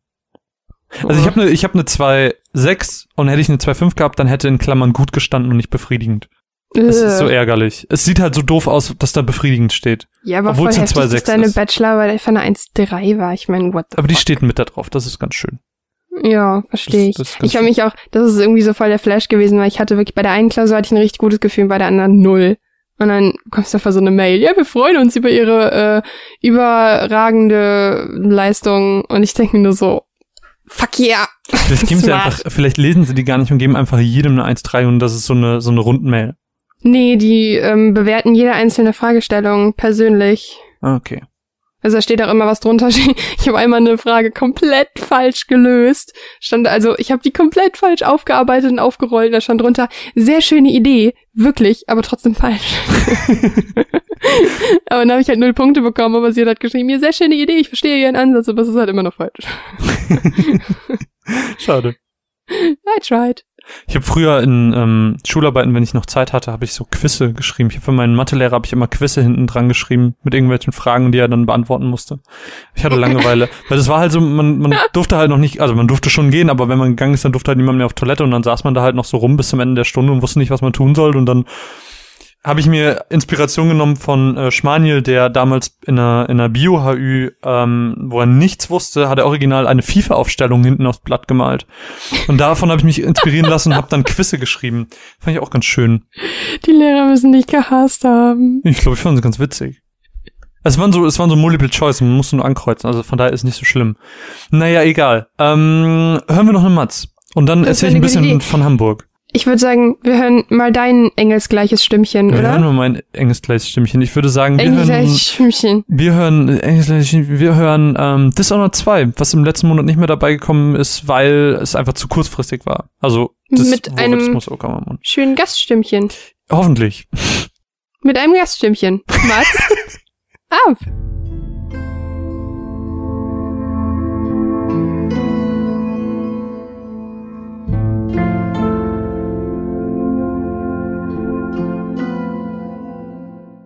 Dishonored 2 spielt 15 Jahre nach dem Tod der Kaiserin und nun regiert ihre Tochter Emily Cordwin als Kaiserin über das Land. Corvo, der Protagonist des ersten Teils, ist mal wieder Leibwächter und gleichzeitig aber auch ihr Mentor. Das Spiel fängt mit einer recht absurden Situation an. Da kommt der Herzog von Serkonos zum Staatsbesuch vorbei und hat auf einmal Emilys Tante Delilah Cordwin dabei. Und ihr müsst euch die Situation original so vorstellen. Regieanweisung, die Tür öffnet sich. Hallo, ich bin da, guck mal, wen ich dabei habe. Delilah kommt aus der Trage raus. Ich bin Delilah, die rechtmäßige Thronerbin. Das gehört alles mir. Und alle wachen so, lol, okay, ich kenne die zwar nicht, aber nach so einem Auftritt, das wird schon stimmen. Lass mal Emily jagen und verscheuchen und am besten direkt töten. Und so absurd es auch klingt, aber genauso dumm war tatsächlich der Anfang des Spiels und ohne groß die Story zu spoilern, viel besser entwickelt sich die Geschichte auch nicht. Insgesamt bereisen wir neun verschiedene Areale. Dabei lungern wir anfangs meist über die Straßen, versuchen nicht gesehen zu werden. Im zweiten Teil des Levels gilt es dann ein Ziel auszuschalten, für das wir überhaupt dort sind. Wie aber auch schon beim Vorgänger geht es in Dishonored vor allem um eins. Schleichen. Dishonored ist ein Stealth-Game, wie es im Buche steht. Denn wenn wir von der eher uninteressanten Story, die mich wirklich nicht packen konnte, absehen, ist Dishonored spielerisch ein verdammt gutes Spiel und teilweise echt anspruchsvoll. Ähm, in besagter Anfangssequenz haben wir zudem die Möglichkeit, uns unseren spielbaren Charakter auszusuchen. Wählen wir den altbekannten Meuchelmörder Corvo oder doch lieber die neue, charmante und zugleich tödlich wirkende Emily? Schon hier sehen wir eine Stärke des Spiels. Dishonored lässt uns als Spieler sehr viel Freiraum, das Spiel so zu erleben, wie wir es gerne hätten. Die beiden Charaktere unterscheiden sich nämlich schon in ihrem Skillset. Während Corvo eigentlich fast dieselben Skills wie im ersten Teil hat, kommt Emily mit einem komplett neuen Skillset daher, wie dass sie sich in eine Schattengestalt verwandeln kann oder mehrere Gegner miteinander verlinken kann, sodass sie alle dasselbe Schicksal erleiden, was einfach so viel heißt wie töte ich den einen, sterben alle anderen, die mit dieser Person verlinkt waren, auch. Ganz easy. Das bringt jedenfalls Abwechslung rein und unterhält mich als Spieler ungemein, aber auch sonst können wir das Spiel so spielen, wie wir das gerne hätten. Wir können uns wie ein Berserker durch die Menschen schnetzeln und alle Gegner leise oder unauffällig töten. Wir können uns aber auch Schlupflöcher suchen und Gegner nur bewusstlos machen, um so unbemerkt an unser Ziel zu kommen, ohne auch nur eine einzige Person zu töten. Wie wir spielen, zeigt sich dann nicht bloß in der Statistik am Ende einer jeden Mission, sondern auch am Storyverlauf. Lege es darauf an, immer erwischt zu werden und irgendwie jeden zu töten, so bekommt man, wie ich, eher ein chaotisches und düsteres Ende. Tötet man niemanden, gibt's nicht nur eine schicke Trophy auf der PS4, sondern auch ein viel schöneres, harmonischeres Ende, ähm, was auch sehr, sehr gut gefallen kann. Und ich muss in meinen Erfahrungen äh, schon sagen, allein auf keine Kills zu spielen ist schon unfassbar schwer. Vor allem, weil man dann an weniger Runen kommt, die man zum Upgraden der Fähigkeiten braucht, oder Knöchelartefakte, die auch nochmal zusätzliche Boni geben, ähm, sowas wie erhöhtes Lungenvolumen. Im Gegensatz zum Vorgänger können wir die Knöchelartefakte allerdings nicht nur finden, sondern wir haben jetzt auch ein kleines Crafting-System, so dass wir gefundene Knöchelartefakte auseinandernehmen können und neu zusammensetzen können. Nichtsdestotrotz sollte jemand das Spiel immer noch zu leicht finden, kann man den Schwierigkeitsgrad hochschrauben, ähm, wo es insgesamt vier verschiedene von gibt. Ich habe jetzt auf normal gespielt und darüber gibt es noch zwei weitere Schwierigkeitsgrade. Und wenn es dann immer noch zu langweilig ist, hat man immer noch die Möglichkeit, die Kräfte des Outsiders abzulehnen und somit das komplette Spiel ohne Skills zu spielen.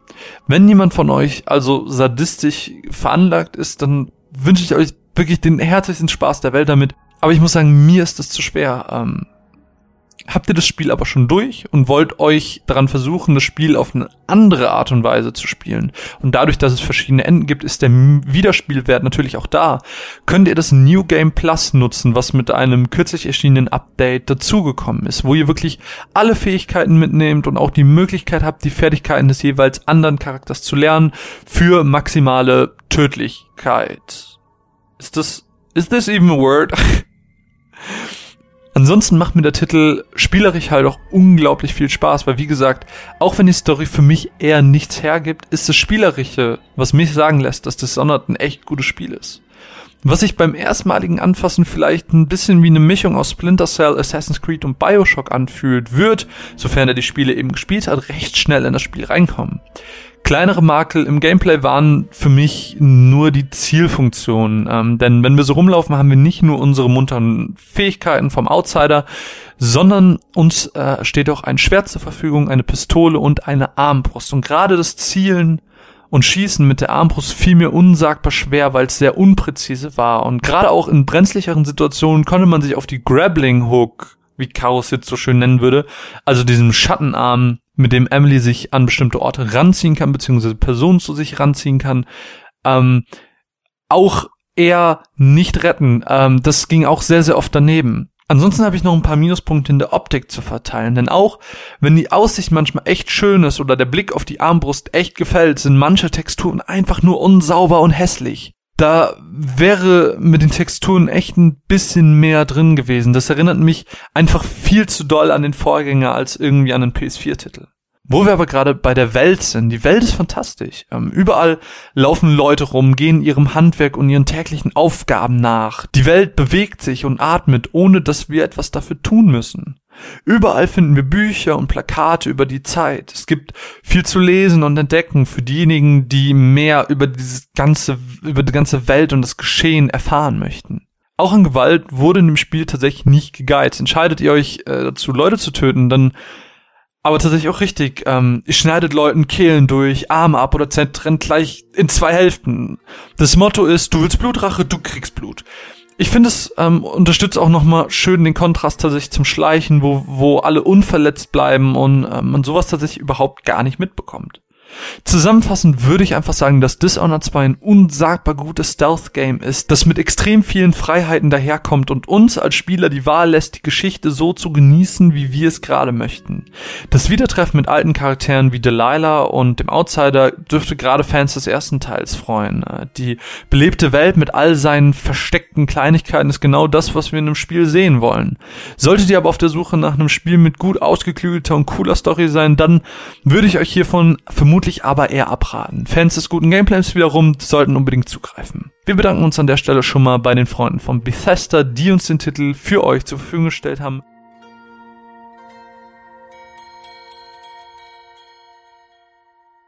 Ich war in Hamburg. Einfach so. Für einen Tag. War schön. Hab eine Freundin besucht. Ich dachte auch, du ich muss sagen, ich muss dazugeben, ich wusste nicht, dass er eine Freundin besucht. Dann soll ich vorhin nach Hamburg, so alleine. Ja, einfach so. nicht nur so, awkward. ich ich habe tatsächlich, ich hatte es schon so lange geplant, ich habe es bestimmt schon seit zwei Jahren geplant, dass ich einfach mal nach Hamburg fahre für einen Tag.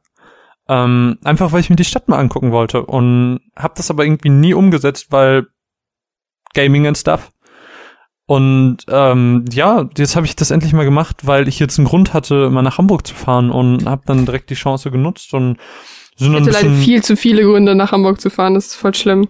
Und ja, okay. Ich habe viel zu viele Freunde, die in Hamburg wohnen, das ist ganz also, schlimm. Ich nicht. Ich weiß, ja, woran du gerade gedacht hast, aber nein. Auch. ähm, was wollte ich sagen? Ach so, ja, dann haben wir uns ein bisschen die Stadt angeguckt, waren in der Elbphilharmonie, sind ein bisschen durch die Hafen City gelaufen und so und waren auf der Reeperbahn. Und ich muss sagen, Hamburg, also gerade Reeperbahn ist ja echt ein verrücktes Städtchen, ne? Also da, was da, also da ist echt kein Konzept auf der Reeperbahn. Weißt du, da hast du ein Sexkino neben einem Klamottenladen, neben einem Dönerladen, neben einem Gunshop wo du echte Waffen kaufen kannst. Das, hat mich so aus der Bahn geworfen. Das fand ich so oh, verrückt. Ich hatte gestern auch ein Waffenerlebnis, was mich aus der Bahn geworfen hat. Soll ich das erzählen? Das kannst du erzählen, dann erzähle ich weiter von Hamburg. Okay, und zwar äh, habe ich ein Waffenerlebnis gestern, was mich voll rausgebracht hat. Und zwar ist es so, ich weiß ja nicht, ob ich das schon mal erzählt habe. Ich habe ja generell ein ziemlich großes Problem damit, Shooter zu spielen. Oh, ich habe auf Twitter gelesen. Ich weiß, worauf du hinaus willst. Und kann das nur, wenn es wirklich realitätsfern ist. Also Destiny ist wirklich grenzwertig und geht auch nur, wenn ich gut drauf bin. Und ähm, es ist Folgendes passiert. Ich war in, ich war in Nachbarstadt und ähm, es ist ja vorgestern, wenn das hier online kommt, ein LKW in Berlin. Nee, nee, nee, nee, nee. während wir aufna aufnehmen vorgestern. Nicht, wenn das online kommt. Du kannst nicht so. in die Zukunft gucken. Entschuldige bitte, ich war gerade, ich habe, ich wollte eigentlich aufnehmen sagen, Entschuldigung. Genau, während wir gerade aufnehmen, ist vorgestern ein LKW in einen Weihnachtsmarkt äh, gerast und hat dabei leider äh, ein paar Menschen umgebracht und ähm, dann hat der Innenminister, nee, ich fange anders an. Und zwar war ich dann in der Nachbarstadt gestern und da war Wochenmarkt und ich habe auf meinen Papa gewartet, weil ich bin ein sehr kleiner, unbeweglicher Mops und keiner nicht alleine momentan. Auf meinen Papa gewartet, dass er mich abholt. Und ähm, dann hält neben mir ein Polizeiauto so zehn Meter hinter mir und da steigen zwei Typen aus und ich bin so ein Mensch, ich weiß nicht, das machst du glaube ich auch gerne. Ich beobachte gerne Menschen. Ich bin oh, ich bin so krass da drin, egal ob ich durch die Stadt laufe oder irgendwo sitze, das. ich beobachte ich finde das so alle. spannend. Genau, ich finde das total spannend irgendwie, weil ich mir gerne irgendwie Geschichten ausmale und außerdem finde ich den Gedanken total krass, dass wenn man selber denkt, man hat eine riesengroße Welt in seinem Kopf, dass die jeder Mensch da draußen hat. Das ist so mein Ich beobachte ja. sie einfach. Ich, ich schaue sie an und sehe mir an, wie verrückt. Weißt du, was ich immer denke? Ich denke immer, es ist so verrückt, dass die Natur es geschafft hat, dass jeder Mensch anders aussieht. Ja. Und das, ich schaue mir einfach die Diversität an Menschen an. Ich finde es so verrückt, so faszinierend, das ist krass. Egal, erzähl weiter. Ähm, und zwar ist dann neben mir ein Polizeiwagen gehalten. Was war kein Satz? Es ist sehr früh. Äh, wir wissen, was du meinst. Und das war so ein großer, so ein Bus. Und dann steigen da zwei Typen aus und gehen dann in den Kofferraum und der eine hatte so sein Handy in der Hand. Und ähm, Der andere holt dann aus dem Kofferraum plötzlich eine Maschinenpistole. Und ich weiß nicht, wie viele Waffen ihr schon im Real Life gesehen habt. Ich weiß ja, dass Polizisten immer Handfeuerwaffen mit sich tragen. Damit komme ich auch klar. Ich habe auch einen ziemlich guten Kumpel, der Polizist ist und zwei Teamkameradinnen von mir. Aber eine Maschinenpistole, das sieht einfach, ich finde das krasse, die sehen einfach so krass aus wie Spielzeugwaffen. Das sieht einfach aus wie ein Stück Plastik. Das ist so heftig. Und legt sich die Maschinenpistole um und dann macht der Kollege einfach noch ein Bild von ihm. Und dann gehen die auf den Wochenmarkt. Und ich kam damit gar nicht klar, weil ich wusste nicht, zu dem Zeitpunkt hat der Innenminister gesagt, dass bitte Weihnachtsmärkte und, und, und Wochenmärkte mit bewaffneten, also mit Maschinenpistolen, Maschinengewehren patrouilliert werden. Und das wusste ich nicht. Und ich stehe da und ich habe mir nur so gedacht, weil gerade die Sache mit dem Selfie hat mich auch voll aus dem Konzept gebracht, weil ich mir so dachte, was ist, wenn der Polizist Amok laufen will oder sowas? Ich weiß, es klingt voll lächerlich und, und aber ich da, da in dem Moment ich und bin die innere da, Karo so nopp nopp nopp nopp nopp nopp nopp nopp. ja, ich bin sogar meinem Papa ein Stück entgegengegangen, weil ich so einen Stress damit hatte in dem Moment, weil ich kann damit irgendwie nicht überhaupt nicht umgehen. Ich finde das so, so schlimm. Ich bin da total sensibel und ich war kurz überlegt, ob ich die Polizei anrufe, weil, also nicht 110, sondern diese, es gibt ja eine Nummer, wo man anruft, wenn ne, so eine Info Ja. quasi. Und ich hatte halt überlegt, da anzurufen, um zu sagen, weil ich weiß ja nicht, vielleicht, ich da, in dem Moment gingen so voll die Sachen bei mir an. Ist das wirklich der Moment, wo man einen Amoklauf mitbekommt und man der die Person ist, die am Ende nichts sagt? Und ich wusste halt nicht, was ich machen sollte. Und ich war kurz davor, ja, Polizei anzurufen, weil ich halt das nicht wusste, dass die Polizisten jetzt bewaffnet rumlaufen müssen. Also richtig bewaffnet, also Schwer mit bewaffnet. Maschinenpistolen, Mann. Und dann hat mein Papa mir das aber im Auto erzählt und ich war den ganzen Tag davon irgendwie mega gedownt, weil ich das so belastend finde, weil ich voll der kleine sensible Mops bin und dann siehst du Menschen mit Maschinenpistolen, die einen fucking Weihnachtsmarkt hier im Rheinland patrouillieren. Das ist ich konnte auch gestern nicht Destiny spielen, weil mich das irgendwie so belastet hat, dass ich den ganzen Tag dann nur Overwatch gespielt habe. Und immer noch keine Weihnachtsskins habe. Ja, das Weißt- war meine Geschichte, die ich erzählen musste. Zu Hm. bewaffneten Menschen. Das war so, es ist so furchtbar. Weißt du, wer keine Waffen hat? Batman? Ezio Auditore da Firenze. Der hat aber auch keine Schusswaffen, also es ist, obwohl doch, er hat die Waffe Ja, aus dem Handgelenk von später. Leo bekommen. Aber nicht am ist Anfang. korrekt. In diesem Sinne Deswegen würde ich einfach mal sagen, hören wir deine Mods dazu. Zur Ezio Denn- Collection. dem Remake von Assassin's Creed 2. Nee, nicht Remake? Remaster. Remaster, Entschuldigung, ja, ich bin da noch nicht ganz so. Das Remaster zu Assassin's Creed 2, Brotherhood und Revelations. Mods ab!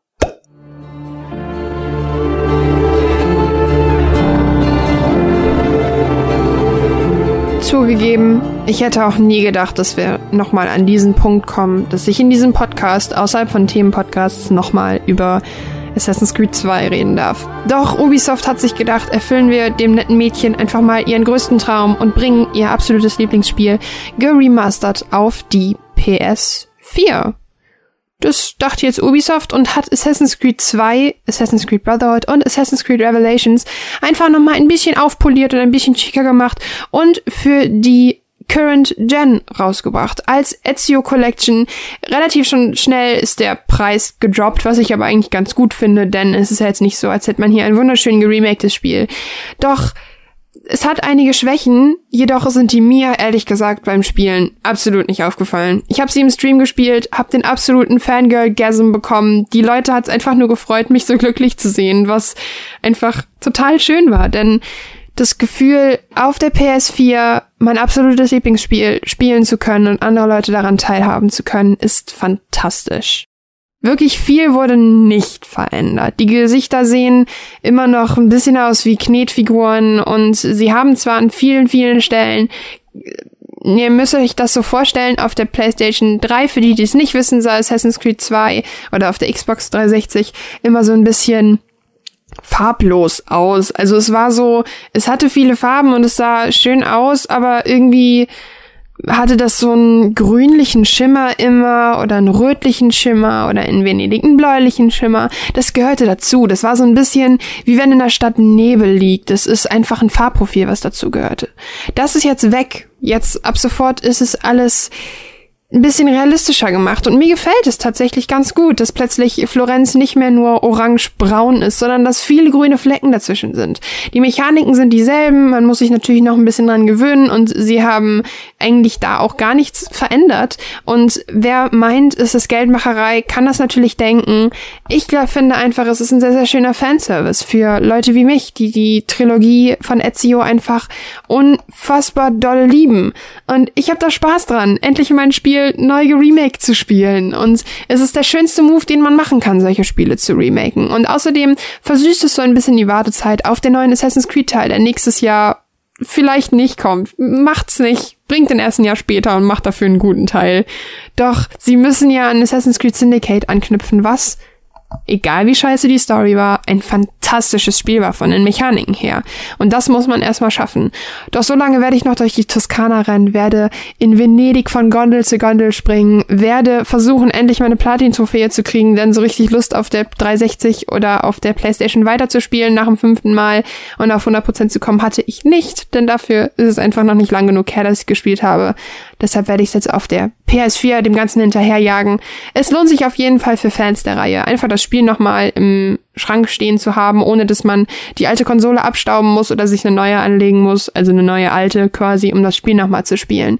Dann kann Ubisoft an dieser Stelle für das Presseexemplar, ich hatte wirklich Spaß daran und vielleicht für alle die, dessen Herzen da draußen ganz, ganz laut und ganz, ganz dolle für Ezio Auditore schlagen, schaut es sich mal an, es lohnt euch. Es lohnt euch. Es lohnt euch. Es lohnt euch für, für sich.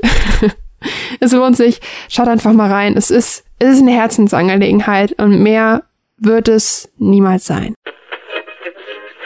Die war fantastisch, die Matz. Hamburg. Hamburg. Ähm, wie gesagt, ganz, ganz verrücktes Städtchen. Und wir sind dann auch so über den Weihnachtsmarkt gelaufen. Und es hat so angefangen, also den Weihnachtsmarkt an der Reeperbahn.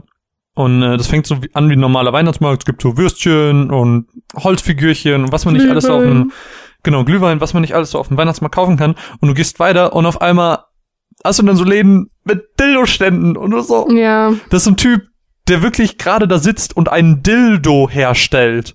Und dann kannst du dort Lose kaufen, wie man das normalerweise auf Weihnachtsmärkten machen kann und dann gewinnt man Schokolade oder so. Nur da gibt's dann halt als Trostpreis, naja, ein Gummi oder wenn man gewinnt, eben einen Dildo.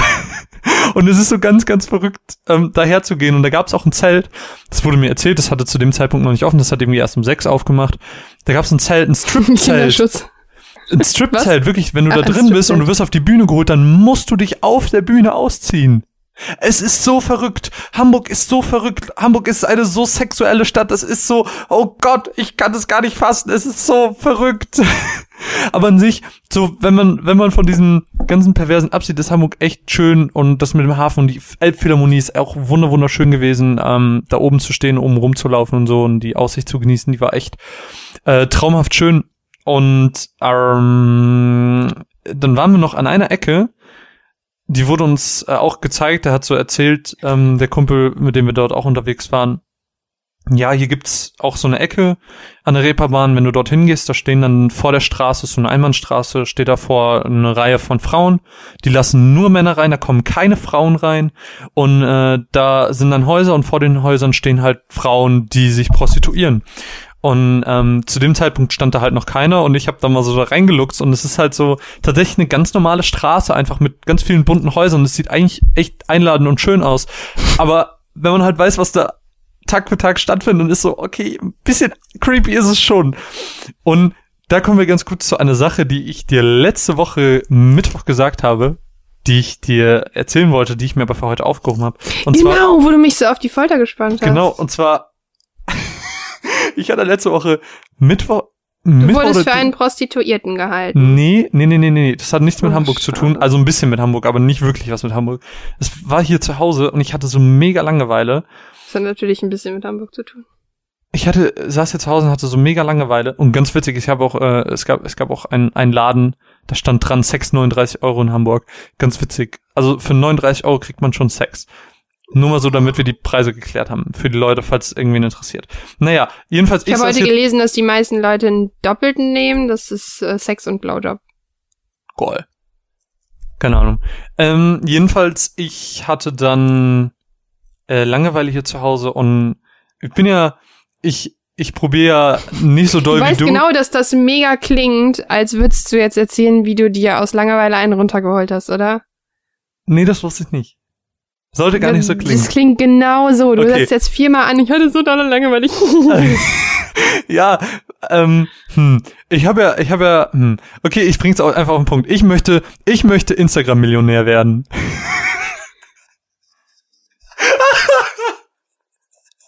Und ich, ich habe mir zum Ziel gesetzt, ich mache den kitschigsten, klischeebehaftesten Instagram-Account, den es gibt, mit Kram, den ich so sehe und erlebe und ähm, er wird, er Oh wird boy. ganz, er wird ganz oh schlimm. boy, Ich I tried that. Don't go there, it's dark. I've been there, I've done that. Es, also ich Für die, die nicht wissen, also ich habe das ja letztes Jahr mal, wann war denn das? du meinst das keine mit dem Ahnung, find Musically? Genau, ich habe es irgendwann mal Ja, erzählt, das mache ich ja nicht. voll das den. Kitsch und voll den 15-Year-Old-Account ausprobieren wollte habe darüber einen Artikel geschrieben, dass mich das fertig gemacht hat. Das ist so schlimm. Also ich, ich möchte ja schon, Darkest Side auf Instagram. ich möchte ja schon ich bleiben, nur ähm, in einer sehr klischeebehafteten Variante. Das heißt, ich mache Gaming-Kram und Kram, den ich sehe. Und Du denkst, das ist echt einfach, ne? Weißt du, wie viele Instagram-Abonnenten ich habe? Irgendwas mit 1000. Ich weiß. 1096 sind es und es ist eine kack eklige Arbeit, Abonnenten dazu zu bekommen, weil die kommen nicht aus dem Nichts. Also was ich, was ich halt nicht, was ich Leute. halt, was ich halt nicht mache, ist dieses Follow for Follower. Das ist Arbeit und da habe ich keinen Bock drauf. Das macht niemand, aber es geht darum, dass du einfach rumgehst. Du musst ja Hashtags tonnenweise durchliken, damit die Leute auf dich aufmerksam werden und äh, Das Kommentare mache ich auch nicht. Das ist mir alles zu viel. ja, dann ich kriegst du poste keinen nur. Follower am Anfang. Ich habe schon, mal. ich habe schon 30 Stück. Das sind fast 100. Das sind fast 100 und das sind fast eine Million. Und pass auf, worauf ich jetzt eigentlich hinaus wollte mit Hamburg. Ich finde das Bild eigentlich mega schön, aber es ist halt so wirklich klischeebehaftet und, und klischeebeladen. Ähm, pass auf, warte, ich muss kurz raussuchen. Und zwar habe ich nämlich genau diese Nuttenstraße fotografiert. Das sieht auf dem Foto natürlich niemand, weil auf dieser Straße niemand ist. Ähm, aber ich finde, das deutet einfach die Ironie des Accounts sehr schön aus. Und ähm, ich denke mir halt, Instagrammer, Instagrammer wollen keine schöne Straße sehen oder so. Instagrammer, die wollen Böden sehen. Und deswegen gibt's dieses Bild. Sieht man das? Hm, Das ist nicht schlecht. Das ist schön, ne? Habe ich mit dem Handy gemacht. Ähm, und ja, ich dachte mir, das ist, das ist Instagram. Böden fotografieren, das mögen die Leute.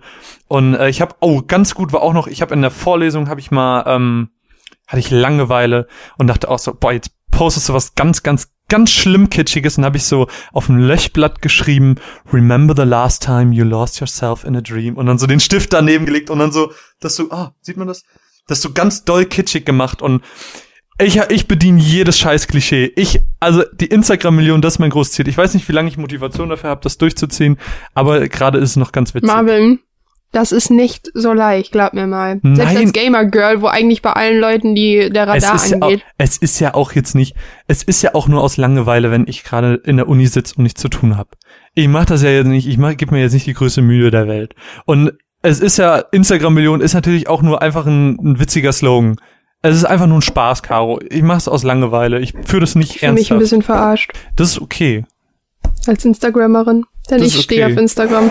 Ich nicht, wie du Ich weißt. liebe Instagram. Aber ähm, ich mache mir einen Spaß da draus. Übrigens Instagram at Creevy mit vier E und einem Y. Meinen Namen sage ich nicht, ihr müsst ihn suchen. Ihr müsst, ihr müsst's raten. Dein Ernst? Ja, ich möchte die Instagram-Million durch meinen guten Content bekommen. ja, die Instagram-Million, ich, also ich sag's, du ihn mir? kann ich dir sagen. Also ich zeige ihn dir. So, und dann, ähm, Oh, kreativ. ja, ich weiß. Deswegen kann man, man kann sehr leicht drauf kommen. Man kann sehr leicht drauf kommen. Es ist jetzt nicht das ähm, komplizierteste der Welt. Jedenfalls, ähm, ja, das, das ist so mein kleines Nebenprojekt, was ich in der Uni habe, wenn ich in der Vorlesung sitze und mir langweilig ist, weil der Dozent wieder irgendwie was über irgendwelche Winkel redet an einem Gerät, damit man einen Kristall besser beleuchten kann, äh, bestrahlen kann und ja, das finde ich sehr fies, dass mir da jemand den Namen geklaut hat. Hä, aber wie heißt du denn dann?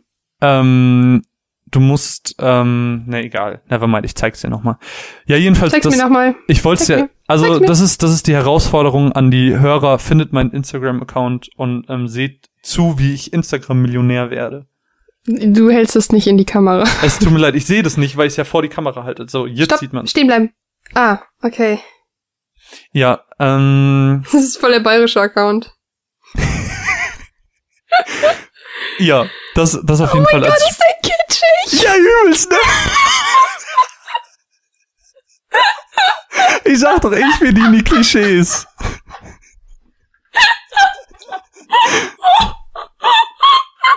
Es ist richtig gut, oder?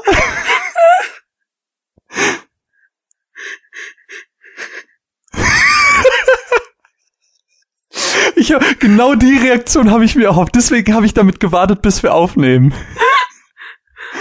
Romantisch. Mega, ne? Ich dachte, ein Toter. Ich habe rausgefunden, Tote ziehen nicht so gut. Aber ich dachte, Regentropfen. Die Instagram-Leute, die wollen Regentropfen sehen. Das ist der Shit. Leute wollen kein, Leute wollen keine Aussicht sehen, die wollen die Regentropfen auf dem Geländer sehen. Das ist Instagram. Unschärfe Fotos. Das ist der neue Shit. Also- die Tiefenschärfe heißt das nicht Unschärfe. Ah, okay. Tiefenschärfe. Oh, das Journey-Bild. Das was? Das Journey-Bild. Das ist schön, ne? Richtig, ey. Ich habe das auch noch ähm, mit nur einer Person, das werde ich auch irgendwann noch posten, weil das ist gut gelaufen. Das hatte, hatte viele Likes. Da hatte irgendwie, guck mal, das hat 45 Weil du Likes. wirklich genau, wie du es genau richtig machst. Mit den, mit den Strichen und dann den langen Strichen und dann den Hashtags. Die Hashtags musst du im Nachhinein alle löschen. Ja, nee, das mache ich nicht. Doch, das macht man, das sieht dann nur gut aus. Kannst du mir auch folgen, bitte? Nee, ich folge nie. Also komm, ich folge dir, was soll der Geist. Ey, Entschuldigung, du folgst mir, dann musst du mir auch folgen. Ja, okay. Get all your girls straight, boy. Okay, komm, folgen wir dir zurück. Ausnahmsweise. Weil ich netter bin. Ich bin netter. Aber dann kann man nicht unter deinen, dann kann man mich unter deinen Abonnenten finden. Na komm, wir sind mal nicht so. So. Wow. Ich habe ganz, ich habe gerade eine ganz kitschige Facebook ähm, Kettenbrief-Nachricht bekommen. Gib das Friedenslicht bitte weiter. Soll um die ganze Welt gehen. Und es ist so, es ist so schlimm. Ich würde es am liebsten verbrennen. Mhm. Aber leider kann man keine digitalen Daten verbrennen. Naja, never mind. Hm. Ich Ähm, finde aber, mein Account ist auch schon relativ. ich habe den schon gestalkt direkt am Anfang. Ich habe direkt, direkt gestalkt. Der ist schon sehr kawaii. Kawaii! Kawaii. Ja, äh, das Ich soll auf jeden Fall zu Bild meinem. ist eigentlich voll furchtbar. Das ist so, das sieht einfach aus, als wäre es sofort aus dem Nerdy Turdy Gang Shop. Ja, das stimmt. Aber das soll es auf jeden Fall zu meinem, zu meinem kleinen Projekt äh, der Instagram-Millionär sein. Ähm, wenn ihr, wenn ihr bald von einem. Instagram-Millionär hört, das bin ich. Das Okay, wir wird- machen eine Wette. Das wird groß. Bevor du 1000 erreichst, erreiche ich 2000. Das ist richtig, aber das ist ja auch, je mehr du hast, desto schneller kommst du an neue. Also das ist das sind schlechte Grundvoraussetzungen für mich für die Das ist Wette. alles schon, ich mache das ja auch gerade mit Eat Sleep Train durch und das ist so eine Bockarbeit, dabei ist mein Account eigentlich richtig schön. Pass auf, du kannst alle meine Beiträge liken, dann krieg ich vielleicht Follower, weil deine Leute das dann vielleicht sehen, dass du meine Sachen geliked hast. Ich spamme aber auch ähm, Likes, deshalb gucken die Leute das wahrscheinlich nicht. Na, okay. Naja. Aber ich habe, ich habe, also der Account ist schon nicht so schlecht, das kann man sagen. Der ist sehr, also ich muss sagen, ich bin überrascht, wie gut du das Klischee getroffen hast. Dankeschön. Ich habe immer ein Bild davon im Kopf gehabt und das wollte ich jetzt einfach mal bedienen. So, und ich würde Ich sagen. finde es aber Caro, auch, warte, nee, warte, ganz hörst- kurz, eine Sache, ich finde aber auch generell, ähm, finde ich eigentlich, ist Instagram ein sehr schöner Platz dafür, weil es einfach diese, ich mag diese Romantik, die damit eingeht, gerade Gaming und Nerd-Stuff, oder nicht? Ja. Guck mal, siehst du meinen schönen, guck mal, ich hab einen Lensflare. Ja, ja, ich sehe es gerade. Sieht echt cool aus. Caro, Das ist, der, das ist mein Instagram, äh, Instagram-Kameraeinstellung meines Macs. Caro, hörst du das? Caro, Caro, hörst du das? Da, Ja. da kommt ein Gewinnspiel. Wir haben Gewinnspiele für euch, einen Haufen Kram und cooles Zeug. Wir wollen einfach mal Danke sagen, deshalb müsst ihr das hier an einfach jedem weiter sagen. Wir haben Gewinnspiele für euch, einen Haufen Kram und cooles Zeug. Heute zu gewinnen gibt's nämlich ähm, natürlich Kannst- wieder stopp. was. Kannst du bitte ein bisschen euphorischer sagen? Wir haben wieder ein Gewinnspiel für Wir euch, haben- okay. ihr seid die besten Zuschauer, äh, Zuhörer, die es gibt. Okay, warte, Marvin, warte, warte. uns Okay, okay, okay. Hallo, schön, dass ihr wieder da seid. Auch dieses Mal haben wir natürlich wieder etwas Großartiges für euch organisiert. Heute gibt es etwas zu gewinnen für die ganzen PC-Gamer unter euch, denn ihr kommt sehr, sehr oft viel zu kurz. Deswegen gibt es für euch zu gewinnen einen Season Pass für Batman, Telltales Du hast Batman gerade geknackt. Schon Es- wieder. Kann ich nichts für, das ist das Mikrofon. Es, es passiert einfach. Ihr könnt einen Season Pass für Telltales Batman-Spiel. Ist, ist das nicht großartig? Leute, applaudieren, applaudieren. Das ist wunderbar, wunderbar, wunderbar. Was müsst ihr dafür tun? Äh, tun, tun. Tün. Was ihr dafür tun müsst, ihr müsst uns auf unserer E-Mail-Adresse team at runaways.eu auf der Website unter dem Beitrag könnt ihr einfach kommentieren. Wir müssen ihn zulassen. Nicht wundern, wenn er nicht direkt erscheint. Wir müssen ihn genehmigen, damit wir keine Spam oder Weirdos da drin haben. Oder auf iTunes. Einfach einen Kommentar, ein Feedback, eine Bewertung schreiben und ihr hüpft in den Lostopf. Oder Discord. Das war wahrscheinlich der schlechteste Schnitt der Welt. Well, who cares, right? Who cares? Und ähm, weil wir gerade über Batman reden, ähm, hören wir jetzt noch meine Mats zur Episode 5. Mats ab! Ein kleiner Hinweis, bevor die Mats anfängt, bevor wir jetzt anfangen zu schnacken. Wie auch in den vier Episoden vorher, beziehungsweise drei in der ersten habe ich das noch nicht gemacht, ähm, wie generell bei den Batman Telltale Sachen, hier wird gespoilert, weil es geht einfach nicht anders. Wenn ihr es nicht hören wollt, vorskippen, Timecodes findet ihr im Beitrag oder in der Podcast-Info, ihr kennt das. Ich bin Batman. Ich bin Batman. Batman. Batman?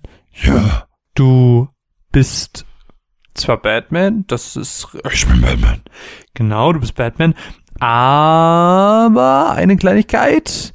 Du bist nicht Groot. Du musst nicht so reden wie Groot. Es ergibt keinen Sinn. Das ist kein Konzept, was du hier gerade redest. Also lassen wir das doch bitte einfach und wie auch sonst halt bitte einfach deine Klappe. Okay, aber ich bin Batman. Episode 5 von Telltales Batman-Reihe ist jetzt erschienen. Und wir feiern hier den krönenden Abschluss. Und ich wollte euch jetzt einfach ein bisschen was davon erzählen, wenn der Typ endlich seine Klappe hält, weil es ist echt anstrengend. Ähm, naja, egal. Wir haben uns jetzt in der letzten Episode, äh, da habe ich ja von erzählt auch, ähm, dort haben wir als Batman ähm, Oswald Cobblepot festgenommen.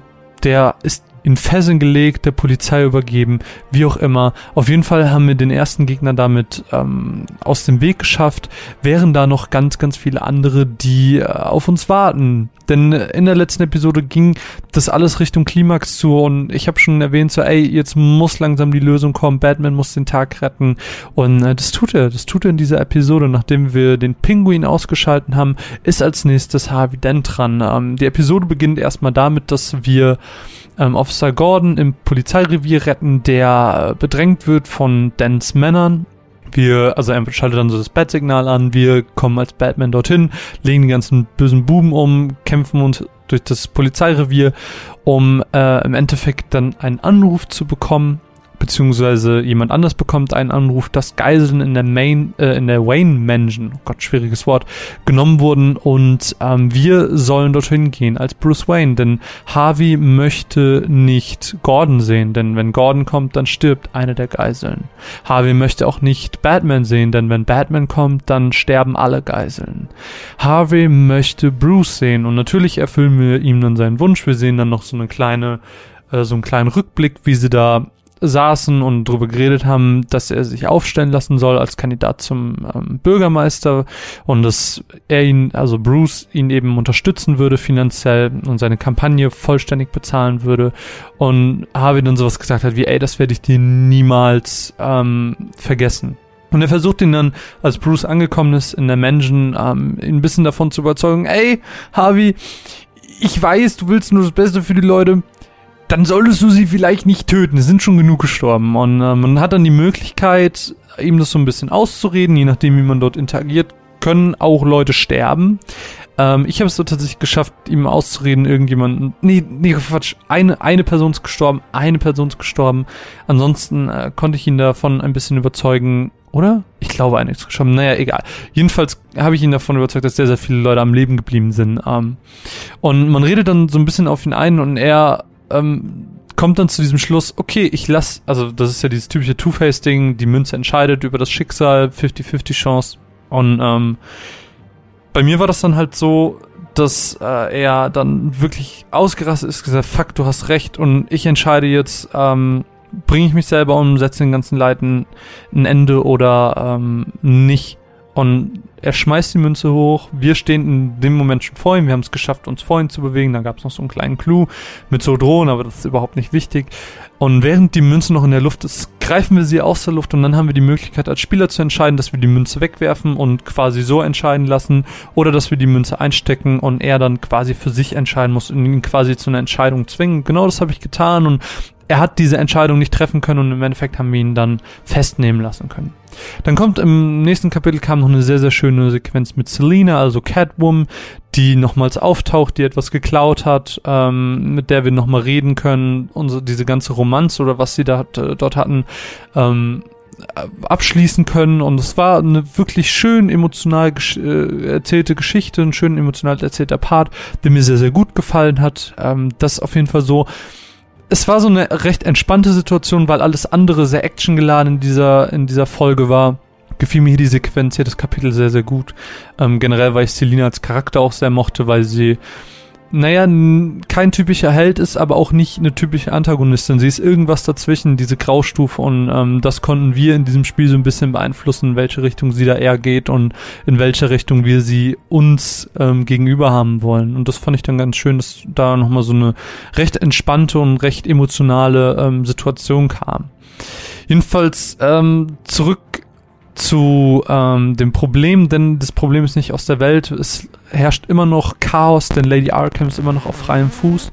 Und während wir erzählen so, ja, okay, wir haben das jetzt geschafft, wir haben das Gerät von Selina wieder, ähm, werden wir auch unterbrochen von Alfred, der sagt, dass Lady Arkham vor der Tür steht und dann wird das Gespräch auch unterbrochen und wir fahren direkt natürlich zur äh, Wayne Mansion, um nachzusehen, was dort passiert ist und dann bekommen wir halt mit, wir machen wieder unser Detektiv-Ding, was wir schon in der ersten Episode hatten, dass wir Dinge miteinander kombinieren und Batman, die dann, oder Bruce, die dann durch seinen Megablick, der komplett dumm ist, ähm, ein bisschen äh, äh, erahnen kann, was dort passiert ist, indem er einfach die Sachen rekonstruiert. Also er sieht einen Blutfleck, er sieht einen zerbrochenen Billardstock und dann kombiniert er, oh, okay, er hat ihn wohl mit dem Billardstock in den Nacken gehauen, sowas. Und im Endeffekt wurde er eben von Lady Arkham entführt, also nicht er Bruce, sondern er Alfred. Und wir machen dann, da so, gab's so einen ganz, ganz coolen Clou, dass Alfred so mit der Brille Reflexionen erzeugt hat und der Bad-Computer konnte dann das Bild daraus rekonstruieren und dann haben wir aus, anhand dieser ähm, Indizien, die wir dort bekommen haben, den Aufenthaltsort ähm, erfahren und da gab's dann an diesem Ort, den ich jetzt gar nicht so weit spoilern möchte, ähm, ja, gab's dann jedenfalls, gab's dann jedenfalls die die, die Geschichte um Lady Arkham, dass hinter diesem Charakter sehr, sehr viel mehr steckt als irgendwie eine dumme Psychopathin, die keine Ahnung hat, ähm, die einfach nur auf Rache aus ist, weil ihre Eltern von, von Bruce Vater getötet wurden. Ähm, sondern dass, wie gesagt, dort viel, viel mehr hintersteckt hinter diesem Charakter. Und das finde ich sehr schön, dass jetzt auch noch am Ende, wo eigentlich alles gegen Ende geht und der Höhepunkt erreicht ist, trotzdem noch sich die Zeit genommen wird, um einen Charakter näher zu beleuchten und äh, einfach als Antagonisten auch besser und menschlicher darzustellen und nachvoll äh, nachvollziehbarer zu machen. Dann finden wir noch heraus, dass der Plan ist, irgendwie alles im Arkham Asylum freizulassen. Natürlich machen wir uns dann auf dorthin. Ähm, es herrscht wirklich Chaos. Dann wir kommen in ein Untergeschoss des Asylums, wo dann der Endkampf stattfindet, wo wir dann ähm, Alfred retten müssen, wo wir dann auch mal von einer Entscheidung gestellt werden, wo sie sagt so, du siehst mich jetzt ohne Maske, zeig mir dich ohne Maske. Wenn nicht, dann stirbt Alfred. Und dann haben wir eben die Chance, unsere Maske abzunehmen oder eben nicht und sie so zu überfallen. Und so findet eben der Endkampf statt. Alfred wird gerettet, bla bla bla. Ihr kennt den ganzen Spaß. Äh, Happy End. Aber was halt ganz schön war, dass wir, als wir im Asylum waren, denn ich habe euch ja in der letzten Episode vorgestellt, dass der Joker ähm, John Doe, wie er sich dort vorgestellt hat, ähm, aufgetaucht ist. Und er hatte bis auf diese Deus Ex Machina Geschichte im Sinne von ich sag dir, wo du hin musst, ähm, nicht wirklich ein Auftritt, aber es wird jetzt so ein bisschen angeteasert, da kommt noch mehr. Es hat das, es hat das Gefühl, dass eine zweite Staffel kommen wird und wenn diese zweite Staffel kommen wird, dann wird John Doe auf jeden Fall eine größere Rolle spielen, denn das sieht man auf jeden Fall schon ganz, ganz gut ähm, anhand der letzten Sequenzen, die man dort im Spiel sieht. Also der Joker ist auf jeden Fall nicht vergessen, sondern wurde hier sehr, sehr schön angeteasert als einer der Gegenspieler ähm, in der nächsten Staffel, sofern sie denn kommen wird. Mir persönlich hat die Episode ich würde sagen, hm, ich mochte halt den Teil mit Selina sehr, sehr gerne und den Teil mit Lady Arkham, dass ihr Charakter näher vorgestellt wurde. Ich würde sagen, mit am liebsten. Also Episode 2 mochte ich auch sehr, sehr gerne abschließend würde ich einfach sagen, dass ähm, die Batman Telltale-Reihe eine sehr, sehr schöne Reihe ist, die teilweise ähm, Charaktere wie den Pinguin einfach so ein bisschen neu definiert, die ich auf diese Weise einfach noch nicht kannte. Ich war, bin jetzt auch nicht der größte Batman-Experte ähm, der Welt, das soll mal dabei gesagt sein, aber hier auch mit Episode 5 einfach einen sehr, sehr schönen Abschluss gefunden. Technisch, ähnlich wie Episode 4, eher schlecht. Untertitel waren manchmal auf Englisch, generell so die Übersetzung sehr doof. Auch die Antworten manchmal auf Englisch, manchmal auf Deutsch. Ähm, auch im selben Auswahlfeld. Also sehr, sehr doof geworden. Auch ähm, wirklich Charaktere, wo wir bei Harvey mal einen halben Kopf nur hatten, hatten wir diesmal eine Person im Asylum, die ich gar nicht gesehen habe, weil sie original nur aus Augen und Mund bestand, weil alles andere einfach nicht da war. Also technisch, äh, technisch war Episode 5 jetzt auch nicht der Bringer. Es wurde jetzt ein Patch 1.05 nachgeliefert, habe ich gerade eben gesehen. Ähm, ob das die, die Sachen regeln kann, vermute ich. Kann ich aber natürlich nicht bezeugen, weil ich es jetzt nicht nochmal gespielt habe. Ähm, ansonsten, wie gesagt, Batman, The Telltale Series, ähm, eine eine Serie von Telltale, die ich jedem empfehlen würde, der A auf Telltale-Spiele steht, B irgendwie einen Comic-Bezug hat oder irgendwie Batman mag, Superhelden-affin ist. Ähm, wie gesagt, sehr, sehr schön erzählte Geschichte mit coolen Charakteren, vielen Charakteren und ähm, gerade am Ende merkt man dann halt doch wieder, dass es sehr, sehr schön ist, dass man diese diese Entscheidungsfreiheit hat bei den Telltale-Spielen und dass man dort sehr, sehr viel machen kann. Und das gefällt mir sehr gut.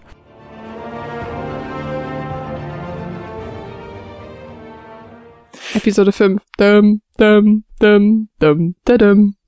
Achso, das war Star Wars. Ich dachte kurz, worauf will sie hinaus? Aber du hast Rogue oh. One gesehen.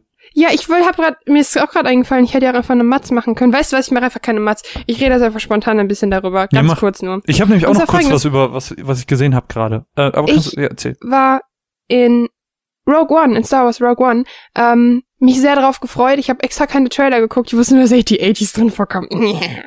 Und ähm, für die, die es nicht wissen, Rogue One spielt vor Episode 4 und ist quasi eine Prequel oder eine Mitte-Quill. Und ähm, geht halt darum, wie die Rebellen es geschafft haben, an die Daten vom Todesstern zu kommen, der in Episode 4 die Leia am Anfang hat. Die Daten, die Infos. Und es Rogue One hat sehr, sehr, sehr, sehr viele Fehler. Es ist kein perfekter Film. Ich hatte aber unfassbaren Spaß an dem Film. Die Charaktere sind leider alle ein bisschen flach. Die Geschichte ist so ein bisschen, hm. Die ersten, erste Stunde ist ein bisschen, hm. Schön ist es ist mal wieder eine Frau im, ähm, die Protagonistin. Dann gibt es wieder richtig schön viel Diversität. Ich mag, dass das Disney darauf setzt, wie auch schon in The Force Awakens. Rogue One macht Spaß und wird eigentlich jedem Star Wars-Fan gefallen. Und ähm, ich finde wirklich, die, die bleiben ja auf einem konstant guten Niveau mit dem, was sie machen. Ich freue mich tierisch auf Episode 8. Ich kann es gar nicht abwarten. Aber es ist wirklich so, also für mich, ich muss an dieser Stelle zugeben, ich habe ja die Star Wars-Filme erst relativ vor kurzem gesehen, die, die, die ähm, Originalen. Also das heißt vor relativ kurzem, vor ein, zwei Jahren und ähm, bin jetzt quasi in das Thema eingestiegen mit den neuen Filmen und genau deswegen machen mir die eigentlich fast noch mehr Spaß. Ähm, und ja, kann man machen, Rogue One. Ich freue mich drauf und es ist wirklich so ein fantastischer Übergang zwischen Rogue One und eine neue Hoffnung also New Hope, also Teil 4. Das ist so, so, so großartig, wie dieser Übergang gemacht ist. Ich habe nach, danach direkt nochmal Episode 4 geguckt und ich saß hier wirklich und hatte voll die Gänsehaut. Das ist ein so schöner Übergang. Es ist richtig, richtig schön gemacht und ähm, wie gesagt, es ist einfach additional ähm, Universe Krams und das macht Bock. Kann man machen. Guckt ihn euch an und ansonsten wartet auf die Blu-ray, wenn ihr keinen Bock auf Kino habt. Es macht sehr, sehr viel Spaß. Fertig. Ich, ich, kann nicht zu Star Wars. Es tut mir leid, dass ich dann nichts zu sagen kann, aber Star Wars geht halt echt komplett an mir vorbei. Ich glaube halt echt, dass du genauso wie ich damals oder viele andere mit Episode 7 anfangen müsstest, damit dir Episode 4, 5, 6 Spaß machen. Weil ansonsten fühlt es sich halt sehr, sehr alt an, glaube ich. Aber du müsstest Episode 7 gucken, dann guckst du Rogue One 4, 5, 6 und du hättest wirklich Spaß dran. Ich habe aber gerade kurz bevor wir aufgenommen haben auch noch was gesehen. Ähm, die erste Episode, es gibt vier, ähm, ist eine vierteilige Doku über ähm, die Entstehung von Hip Hop gibt's bei Netflix, heißt Hip Hop Evolution. Äh, sehr, sehr cool gemacht, wirklich ähm, ganz viele Größen ähm, dabei, ähm, wo wirklich erzählt wird, wie die ersten Hip-Hop-Partys geschmissen wurden. Also tatsächlich auch, es wurde der Ort gezeigt, ähm, der erste Eine Mischung aus, aus, aus, aus Funk und äh, Sprechgesang quasi, ne? Nee, da spielt ganz, ganz viel mit rein. Ähm, hm, sprengt jetzt, glaube ich, ein bisschen den Rahmen, das hier zu erzählen, aber ähm, Da gibt's übrigens ein sehr gutes, Entschuldigung, aber wie geht eigentlich Hip-Hop von Clavinova? Ist richtig gut. Jedenfalls wird da halt ganz, ganz viel erzählt mit Grandmaster Flash und so, wie der tatsächlich die Art perfektioniert hat, auf dem ähm, einen, einen Break zu verlängern, beziehungsweise ähm, das so anzupassen, dass man wirklich aus von einer von einer Platte irgendwie die den speziellen Moment rausbekommt, ähm, das ja von einem anderen wiederum entwickelt wurde. Es wird was über Breakdance erzählt, was ja Breakdance ist zu, wortwörtlich, wenn man sich überlegt, wo kommt dieses Breakdance her? Break ist ja dieser Moment in einem Song, wo man zum Beispiel nur die Bässe hört oder nur die Trommeln oder so. Und ähm, die Leute, also damals war das halt so, dass die Leute dann nur diese Breaks gespielt haben, beziehungsweise das war dann halt dieser neue Stil und die Leute, die darauf getanzt haben, das waren die Breakdancer. Und dann gab's die, ähm, ich glaube, es hieß A1 oder 1A, B-Boys, die dann eben die Besten aus einem Bezirk waren und sowas. Und so wird das halt nach und nach chronologisch aufgearbeitet. Ähm, erst kam halt dieser ganze Beat-Kram, der halt ein bisschen aus der ganzen Disco-Gesellschaft rausging, ähm, nicht nur ähm, aber auch ganz, ganz viel mit Technik zu tun hat und so. Und dann, ähm, woher kommt denn überhaupt Rap? Seit wann wird gerappt? Und dann wird halt tatsächlich, auch wenn das mit den ganzen Breaks erst in den 70ern anfing, ähm, wurde gerappt schon in den 30ern und so. Und wie die Leute tatsächlich dann in den 70ern inspiriert wurden von, von einem Radiomoderator und so. Also ganz, ganz schön aufgearbeitet, sehr, sehr cool gemacht. Ist englischsprachig mit deutschem Untertitel, kann man sich sehr, sehr gerne, wenn man Hip-Hop-Enthusiast ist, ähm, mal angucken. Ähm, große Empfehlung. Ich werde mir die anderen drei Episoden jetzt auf jeden Fall auch noch anschauen, weil die erste mich echt doll geteasert hat und ähm, jetzt halt weitergeht, weil die erste Episode endet noch damit, dass noch kein einziges Rap-Album, noch keine Hip-Hop-Platte aufgenommen wurde. Und wir waren tatsächlich nur in der Entstehung mit äh, Grandmaster Flash und so. Da gab es ja auch die Serie, die ich auch schon mal angesprochen habe hier im Podcast, die auch sehr, sehr viel von dem widerspiegelt, nur jetzt nochmal in einem Doku-Stil und sehr, sehr viel ähm, detaillierter und sehr, sehr schön gemacht. Also wie gesagt, Hip-Hop Evolution auf Netflix gerne mal angucken. Wen es interessiert, auch wirklich, guckt euch auch ähm, passend dazu mal das Wie geht eigentlich Hip-Hop von Clavinova an. Das ist so fantastisch und er erklärt da eigentlich jetzt die musikalische Hinsicht. Also, ähm, ja, sehr, sehr geil. Kann man sich mal gönnen. Aber Marvin, ich glaube, wir hören mal noch eine Matz, oder? Können wir gerne machen. Ähm, Ich würde einfach mal sagen, ich, ich würde ganz gerne Pokémon hören, weil ich ganz gerne mit Pokémon, äh, über Pokémon mit dir reden würde, Ja. weil ich habe schon seit Tagen Gesprächsbedarf. Mats ab. Selten gingen die Meinungen so sehr auseinander bei meinem Pokémon-Spiel wie bei Pokémon Sonne und Mond. Die neuen Spiele kamen Ende November raus, wie jedes Jahr haut ähm, ähm, ähm, Game Freak und Nintendo einfach mal ein neues raus. Und so richtig einigen konnte sich das Internet und die Spielewelt nicht, wie sie es fanden. Und das werdet ihr auch jetzt gleich nach der Matz noch hören, denn Marvin und ich werden darüber noch ein bisschen schnacken. Denn es ist ziemlich, ziemlich schwierig. Denn mit Pokémon Sonne und Mond kommen Änderungen, die größer wahrscheinlich kaum sein könnten. Nachdem die letzten Jahre die Spiele sowohl X und Y als auch Omega Rubin und Alpha Saphir nur kleine Änderungen hatten, einfach nur ein neues Gebiet waren, aber dem alten System treu geblieben sind, sind die neuen Editionen etwas anders, denn es gibt keine Arenen mehr. Wir fahren also in Alola, einer karibisch angehauchten Region, durch die Gegend von Insel zu Insel, besiegen Inselherrscher und Insel-Captains quasi als Endbosse. Herrscher sind in diesem Fall Pokémon, die am Ende einer Prüfung auf uns warten. Diese Prüfung kann sein, Pokémons zu fotografieren oder kleine Rätsel zu lösen und das ging ziemlich vielen Leuten auf den Sack, während ich es zum Beispiel eigentlich ganz schön fand und innovativ, auch wenn ich am Anfang dachte, dass mir die Arenen fehlen würden, finde ich die Idee eigentlich ganz gut, weil irgendwie stellt Pokémon Sonne und Mond die Pokémon mal wieder in den Vordergrund, was man ziemlich lange schon nicht mehr gesehen hat. Alola ist eigentlich eine ganz schöne Region. Das erste Mal seit langem habe ich zumindest wieder die Motivation, Pokémon zu fangen. Früher war es so, ich suche mir mein Team zusammen, das immer gleich aussieht und dann ist gut. Mittlerweile ist es so, ich laufe rum, rum. Ich fange alle Pokémon auf der Route, werfe hunderte von Bällen, farme ewig lang Perlen, damit ich mir diese Pokebälle leisten kann. Es ist es fühlt sich anders an und macht besonders Spaß, wenn man es wieder mit jemandem zusammenspielt. Denn das Pokédex voll zu bekommen, war, glaube ich, selten so leicht wie in Pokémon Sonne und Mond. Denn hier braucht man nur seine 180 Pokémon, bis es voll ist. Und die kann man bis auf ein paar kleine Ausnahmen auch in jeder Edition selber sammeln. Und dann ist es wieder Zeit, mit seinen Freunden zu tauschen. Die Mechanik sieht wirklich großartiger aus denn je. Die Attacken sehen geil aus. Die sehen genauso aus wie in unseren Köpfen früher, als wir Hyperstrahl benutzt haben oder Feuersturm. Das war irgendwann waren das nur ein paar Pixel, die durch die Gegend flogen und mittlerweile sind es ausführliche kleine Cutscenes, die da ablaufen und Animationen, die unsere Gegner-Pokémon einfach in den Boden stampfen. Und das macht Spaß. Es sieht sehr, sehr geil aus. Trotzdem hat Pokémon Sonne und Mond eine große Schwäche und zwar ist es die Story, die leider schwierig ist. Das Tutorial zieht sich, bei mir waren es knapp drei Stunden, weil ich halt zwischenzeitlich noch Pokémon auf den Routen gefangen habe komplette erste Insel ist Tutorial und es wird einem mittlerweile angezeigt, wo man hinlaufen muss auf der Karte. Und das ist für mich der absolute Downer. Das geht einfach nicht. Das kann man nicht machen. Das ist einfach, das ist ein Schlag in die Fresse für alle Leute, die seit 1999 Pokémon jagen. Für die ist es ein Schlag in die Fresse. Und ich hatte nicht nur eine Freundin, die gesagt hat, sorry, nee, Mach ich nicht. Ich habe keinen Bock mehr und ich lege es weg. Andererseits habe ich dafür Freunde, die so sehr in diesem Spiel aufgehen, dass sie Nächte durchgezockt haben. Deshalb ist Pokémon Sonne und Mond wahrscheinlich so verschieden, aber für mich ging es richtig, richtig los nach Insel 1 und ich habe sehr viel Spaß daran, auch wenn Team Skull der wahrscheinlich lächerlichste Gegner überhaupt ist. Ich weiß halt nicht, wo Game Freak und Nintendo mit ihren Ideen hin möchte, denn die sind langsam echt richtig, richtig lame. Ich meine, Hip-Hopper-Gegner, da habe ich doch keine Angst mehr vor. Das ist einfach nicht wie früher, wenn man gegen Team Rocket gekämpft hat, wo man wirklich Stress hatte bei den Kämpfen und sich gedacht hat, fuck, hoffentlich kriege ich Giovanni jetzt besiegt.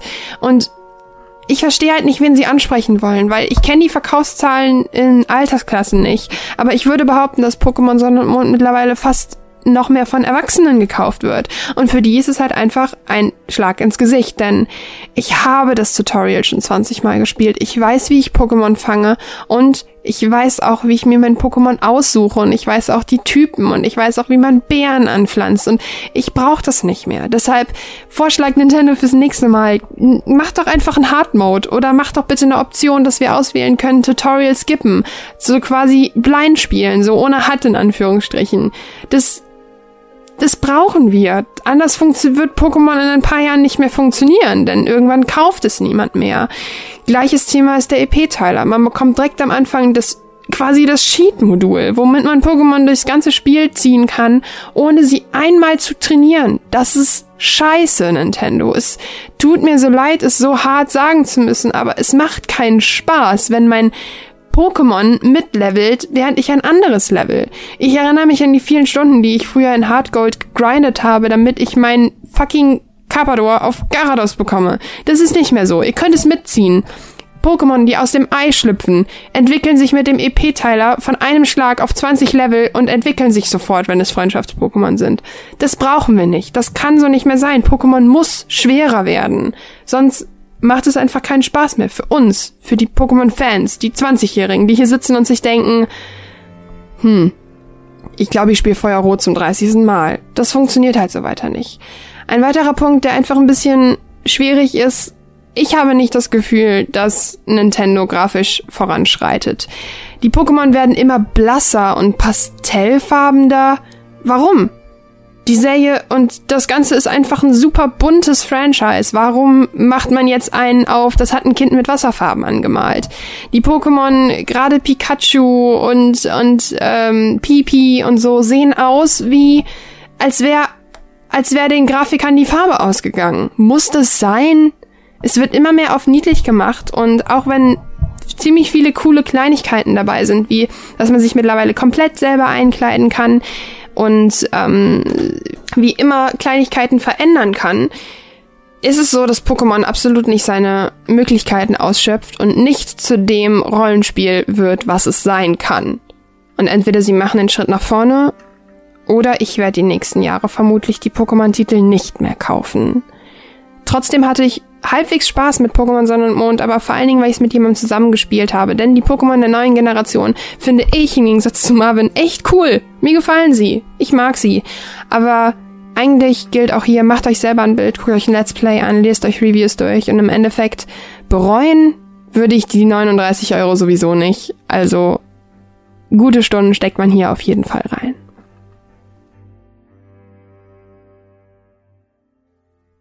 Reden wir über Pokémon, Caro. Gerne. Was sagen Sie zu Pokémon, junger Mann?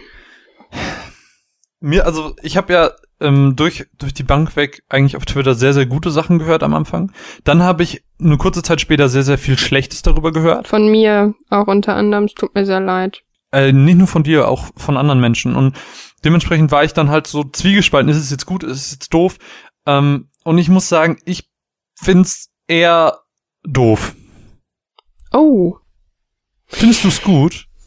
Ich habe momentan tatsächlich sehr viel Spaß daran, was aber auch daran liegt, dass ich es bisher in letzter Zeit ganz intensiv mit jemandem zusammen halt gespielt habe. Also mit Bandit halt in der Party und wir haben auch viel getauscht und irgendwie war es das erste Pokémon seit sehr, sehr langer Zeit, ähm, was ich zusammen aktiv mit jemandem gespielt habe und darüber geredet habe und gequatscht habe und es war wirklich so, wir haben über Entwicklung geredet und wie das alles so ist. Wie und, ist dein Team? Ähm, Erzähl mal dein Team. Ähm, momentan habe ich ein Vierer, ein Was ist Ciana. Vierer? Am Vierer, das ist die Weiterentwicklung von Melunk. Das ist Feuergeist. Ah ja, Dann ja, habe ja. ich ein Psyana, das ist Psycho. Ich habe ein äh, Silvaro, das ist Pflanzegeist, äh, Pflanzeflug. Silvaro, was war noch Das ist die Endentwicklung von Baut. Ah, okay, ja, okay. Mhm. Ähm, dann habe ich ein ein äh, Caripas, das ist Wassergestein. Das ist so eine Schildkröte. Okay. Dann habe ich ein Knogger, das ist Geistfeuer, das ist Alola-Knogger. Das ist sehr cool. das ist wirklich cool. Ähm, und ich habe, was habe ich denn da für Pokémon dabei? Weiß. Soll ich meine aufzählen in der Zeit? Ja. Ich bin, also ich merke halt bei dir gerade, du hast ganz viele ganz neue Pokémon oder neuere Pokémon. Ich bin da echt, ich bin so ein Typ, ich hole mir immer die alten. Ich habe einen Dragoran, ich habe ein, ähm, ich habe auch das Silvaro, weil bei mir bleibt das Starter immer mit drin. Baut Ähm, ist ja mal so süß.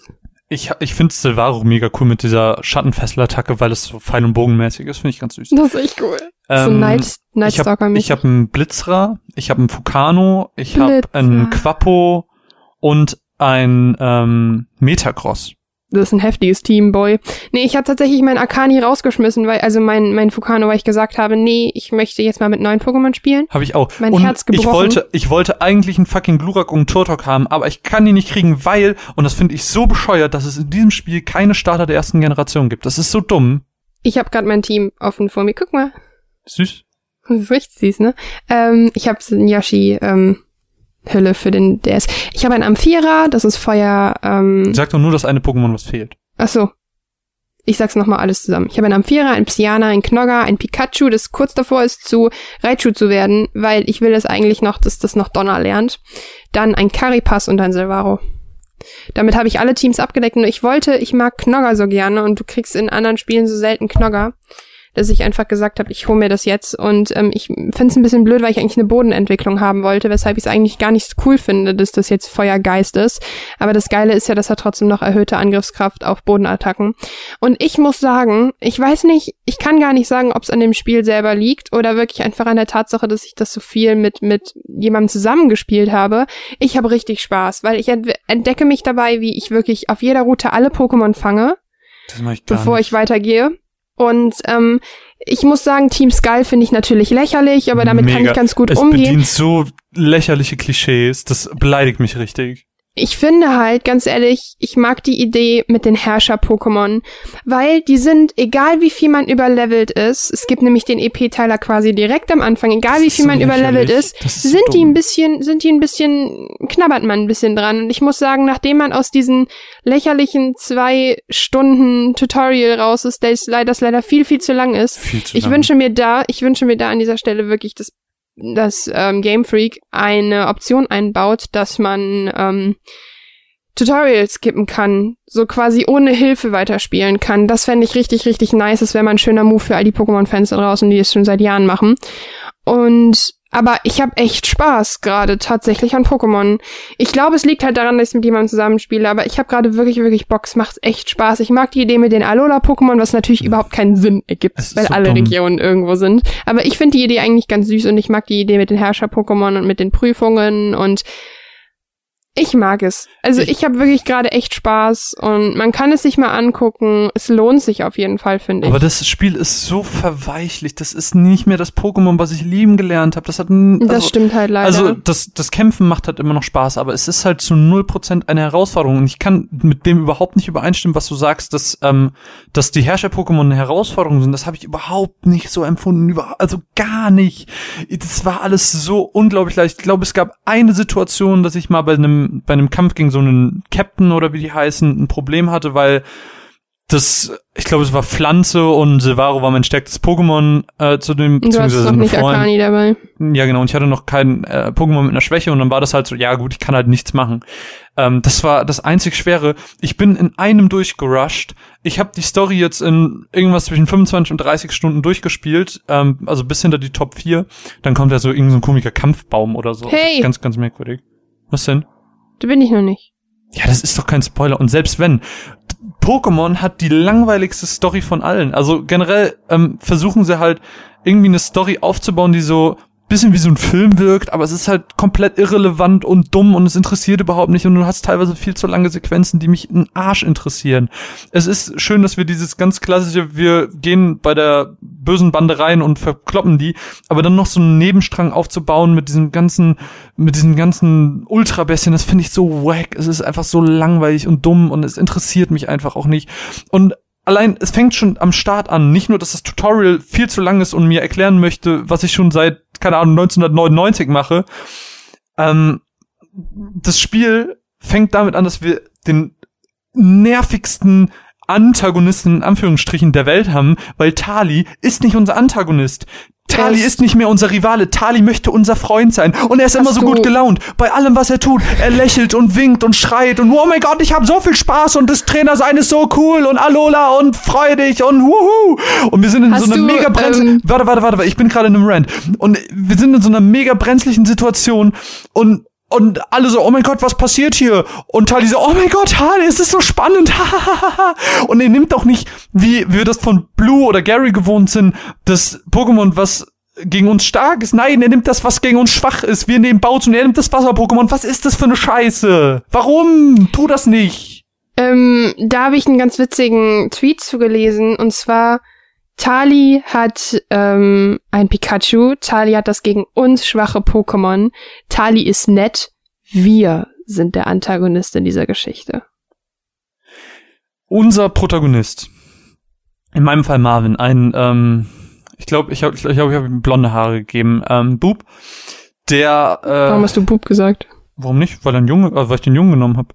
Ach, Bub. Bub. Ein Bub. Ein Bub. Okay. Ähm, wirklich dieser Typ, also ich bin ja sowieso, das hat man vielleicht in den letzten Casts gemerkt, ich bin kein Freund von stummen Protagonisten, das mag ich ja generell nicht, weil alle immer mit einem interagieren und reden und wir, also wirklich, in dem Spiel ist das noch krasser als in jedem anderen Spiel zuvor. Wirklich, er grinst immer so richtig autistisch und du denkst, dieser Typ ist gerade irgendwo anders, aber nicht in dieser Situation. Er, er steht original immer nur da und grinst mit weit offenen Augen, dem Mund und einfach nur, er grinst einfach nur, er grinst dich einfach nur an, mehr kann er nicht tun. Er ist so ein richtiger Autisten. Also wirklich ganz, ganz schlimmer Protagonist. Findet, ey, mich kotzt das so doll an. Jede Sequenz, jede einzelne Sequenz, wo mit ihm geredet wurde und man hat sein autistisches Grinsen gesehen, da bin ich fast ausgerastet. Das Spiel macht mich so sauer an so vielen Stellen und selbst die Top 4. Ich habe ähm, ich, ich habe ganz viel Pokémon gespielt, während ich auf Reisen war und dann habe ich halt ähm, ganz oft dabei Podcast gehört und dann habe ich das Rumble Pack gehört und ähm, Jules hat dann erzählt, wie er meinte, dass das Spiel auch richtig, richtig leicht ist, aber bei den Top 4 hat er mega doll gehangen und er grindet jetzt mega viel und ich denke mir, nein, das ist nicht schwer. Ich bin in einem da durchgerusht, ich hatte kein Problem, ich hatte jeden Kampf so easy bestritten, ich habe die Viecher teilweise gewone-hitted und ich habe in diesem gesamten Spieldurchlauf nicht einmal grinden müssen. Ich habe ein Pokémon-Spiel durchspielen müssen, ohne ein einziges Mal zu grinden. Das ist so lächerlich. Ah, das Spiel macht mich so sauer. Und dann am Ende ist dann so ganz cool, Tali kommt in deine Wohnung und sagt so, oh mein Gott, du musst unbedingt kommen. Das Schiff fährt gleich ab und du denkst so, oh geil, ich komme in eine alte Region, es wird mega cool und es wird jetzt doch noch mega Nostalgieflash und ich freue mich. Und dann reist Lilly nach Kanto und du denkst dir so, Ähm, warum spoilerst du mir das Spiel? es ist, es ist Pokémon. Niemand spielt Pokémon wegen der Story. Und du weißt ja gar nicht, was mit ihr passiert ist, warum sie geht. Weil sie eine Pushy ist. Ja, sie ist eine verdammte Scheißpussy. Lilly ist auch so, also so unfassbar Klischee. bla- Ach nee, und diese ganze Z-Kraft-Scheiße geht mir auch auf den Sack. Da führen sie im letzten Spiel, führen sie extra die Mega-Entwicklung ein, damit sie im nächsten Jahr sagen können, ah nee, Mega- Mega-Entwicklung war doch nicht so, machen wir nicht nochmal. Machen wir Z-Kraft. Z-Kraft ist die neue geile Scheiße. Nee, ist nicht geile Scheiße. Ist auch nur dumm. Und gibt mir nicht direkt am Anfang EP-Teile, das macht's ja noch einfacher, als das Spiel ohnehin schon ist. Ich, also dieses Spiel macht mich auf so vielen Ebenen so sauer. Ich weiß auch nicht. Und die ganzen neuen Pokémon sind auch so hässlich. Also da ist ja eins hässlicher als das andere. Finde ich nicht. Ganz, ganz schlimm. Molunk ist sehr, sehr süß, wenn du es im Team hast. Dann wackelt das so mit den Öhrchen und mit dem Schwanz. So, das war mein Pokémon-Rant. Das muss ich alles mal loswerden. Tut mir leid. Aber ich hoffe, man kann meine Punkte nachvollziehen. Ich habe sie ein bisschen emotional erzählt, aber ich glaube, sie waren relativ objektiv. Nun, Ja, aber die Sache über den stummen Protagonisten zum Beispiel, so emotional aufgeregt, wie ich sie auch erzählt habe, sie ist doch wahr. Es ist doch komplett nervig, dass er immer nur da steht und grinst, dass er nichts tut, dass die ganze Welt, oh mein Gott, du bist der große Retter, du bist der beste Pokémon-Trainer der Welt und er steht da nur. das ist so gruselig. Warum? Ja, wir sind, wir sind so weit, dass, dass alles miteinander interagieren kann und so, dass wir so eine große, und was übrigens auch noch, es ist technisch nicht gut. Denn, ähm, in Doppelkämpfen hat's immer gehakt. Es hat immer gestockt, das Spiel. bei mir nicht. Bei mir schon. Aber ich habe auch Vielleicht liegt's am 2DS. Ja, ja, aber sie sollten dann nicht 2DS-kompatibel draufschreiben, wenn es nicht 2DS Nee, du hast die Wahl, es gar nicht zu spielen oder stockend. Erzähl mir jetzt nicht, dass Nintendo den großen Fehler macht, Spiele nicht ganz fertig rauszubringen. Dann fang mal lieber bei PlayStation-Titeln an. Oder bei Spielen wie Last Guardian, die Es- aussehen wie für die PS2. Ich sage ja nicht, dass es nicht fertig ist, ich sage ja nur, dass es nicht gut umgesetzt ist, weil es stockt. Nun, ich glaube, hm, Also Pokémon hat sehr viel seines Charmes verloren. Wenn die Kämpfe nicht wären, wenn die Kämpfe nicht genauso wären wie früher und genauso viel Spaß machen würden, wäre das Spiel einfach eine komplette Enttäuschung. Hm. Wenn sie das Kampfsystem ändern, bin ich komplett raus, weil die Kampfsystem, das Kampfsystem ist das einzige, was mich hält. okay. Ich sehe das halt ein bisschen anders, aber ist ja auch okay. Ähm, ich finde einfach, sie sollen mal blau, nee, am besten feuergrün Blood, äh, Bloodraken. Feuergrün. Feuerrot und, ach Gott, Entschuldigung, Feuerrot und Blattgrün remaken. Das wäre der Shit. In 3D, durch Kanto rennen. Was aber ganz gut ist, ich muss ja auch positive Sachen nennen, was ich ganz gut finde, ähm, dass sie die VMs ausgelagert haben. Ich weiß immer noch nicht, ob mir das gut oder schlecht gefällt. Mir gefällt es insofern ganz gut, weil du hattest früher immer ein Pokémon, das so das richtige Opfer war, das nichts Ja, konnte, das nur gehört weil's dazu. Also ich find's ganz nett. Ich Also habe gerade eine Sprachspur gemacht, die wie Ditto aussah. cool. Es ist halt irgendwie so, ähm, ich habe währenddessen jetzt mal wieder neu angefangen mit Hard Gold. Und es ist einfach. Ich kann mich, ich weiß nicht, wie viele unendliche Stunden ich in Hard Gold gegrindet habe damals. Wie viele Stunden ich im Silberberg rumgerannt bin, nur um ein bisschen gegen, äh, halbwegs gegen die Top 4 anstinken zu können. Ja, das ging mir genauso. Ähm, Aber ja. wir hören jetzt hier an dieser Stelle einfach mal auf mit Ranten. Und ich würde einfach sagen, du was- erzählst mir was Gutes, nee, warte, oder? ja, ich bin ja schon dabei, gute Sachen zu erzählen. Ähm, ich fand zum Beispiel auch gut, dass sie das ausgelagert haben mit den Bären. Das, also es gibt ja jetzt dieses Inselsystem. Das ähm, finde ich sehr, sehr cool. Ich mag das. Ja, das ist halt so ein Nebenzeitvertreib. Also was ich halt, ich, Nee, ist halt geil, um Items zu grinden. ich habe noch nicht so ganz gecheckt, wofür diese ganzen Indigo-Stücke und so sind, aber ähm, Ja, dann musst du auf die, das ist, das kannst du gegen, kannst du in den vorigen Teilen gegen Beeren, gegen Bälle und so weiter tauschen. Aber du musst halt den Pfad mit den Edelsteinen nehmen. ja, mache ich auch. Aber ähm, was mir da halt am besten gefällt, ist tatsächlich die Bärensache, weil wenn man wirklich die Bären benutzt, dann kann man die da sehr, sehr schön farmen und muss nicht, wie das früher immer war, an einen bestimmten Punkt, den man sich merkt, immer hinfliegen, dort die Samen setzen, irgendwann wieder zurückfliegen. Das, Das finde war ich aber eigentlich nicht schlecht. Also das war ja in äh, X und Y so. Und in war immer schon Hard so. Gold, nein, in Hard Gold Doch. hast du die in deinem Rucksack gefarmt. im Rucksack? Mhm. Das ist aber Du hattest so einen. Brutkasten dabei. Nee, das Zu kann ich nicht. 100 Prozent. Ja, weil nee, Wirklich. Hard Hard Gold habe ich nicht, ich habe Gold gespielt. Ich, bin- ich bin noch, ich bin ein Typ der Da klassischen Spiele. Aber glaube ich auch so. Nee, nee, nee, nee, nee da war es auf jeden Fall nicht so. Da gab es, glaube ich, Okay. noch gar keine Bären. Ich glaube, Bären gab es erst ab Smaragd. Also Rubin, Saphir, Smaragd war das, glaube ich. ähm, ja, auf jeden Fall. Äh, natürlich hat das Spiel auch einige positive Aspekte, ähm, aber tatsächlich überwiegen bei mir die negativen. Ist ja auch okay. Also wie gesagt, ich könnte nicht sagen, ob es, also ich wär, es wird mir ein bisschen schwerfallen, zu sagen, wie es wirklich so objektiv ist, wenn ich es halt nicht mit jemandem zusammengespielt habe. Weil ich hatte echt das erste Mal seit langem wieder dieses, man redet über Pokémon und über Entwicklung und das ist total geil. Wir fühlten uns wie, wie sechs, sieben wieder. Das war so schön. Caro, wollen wir noch mal eine Matz hören? Sehr gute Idee. Erzähl doch einfach mir mal ein bisschen was. Willst du nicht erzählen? Du hast noch zwei. Ich habe gar keins mehr. Zwei Ach Bücher. so, Wir ja, sind mit doch, Spielen sind wir ähm, fertig. Wir sind Spiele, Spiele sind mit Äh, wollte gerade sagen, okay. Dann würde ich einfach sagen, ich erzähle euch etwas zu einem Buch, das mir den größten Book Hangover verschafft hat, den ich je habe, weil ich immer noch in diesem Buch lebe und ich habe schon seit zwei Wochen durch. Deshalb erzähle ich euch ein bisschen was von Ich gebe dir die Sonne von Jandy Nelson. Mats ab. Wie lange ist es her, dass ihr das letzte Mal ein Buch gelesen habt und es euch zurückgelassen hat, als wäre euch gerade das Herz aus der Brust gerissen worden? Das können Videospiele, Bücher und Comics sehr, sehr gut und ich habe gelernt, dass eine Autorin das unfassbar gut beherrscht und sie heißt nicht zufällig John Green, der das auch ziemlich gut kann. Und zwar geht es um Jandy Nelson, die das Buch Ich gebe dir die Sonne rausgebracht hat. In dem Buch geht es um die Zwillinge Noah und Jude. Und Noah und Jude sind eigentlich Noah und Jude. Also irgendwie eins. Denn die beiden sind eineiige Zwillinge und sie sind fantastisch zusammen. Das Buch ist gegliedert in Altersklassen. Also mal ist man 13, mal ist man 16. Und hat eine ganz, ganz andere Art, eine Geschichte zu erzählen, die einen vollkommen emotional aufrüttelt und nachdenkend an die Decke starren lässt. Denn Noah und Jude entfernen sich voneinander wegen einer ziemlich, ziemlich blöden Geschichte und reden nicht mehr miteinander.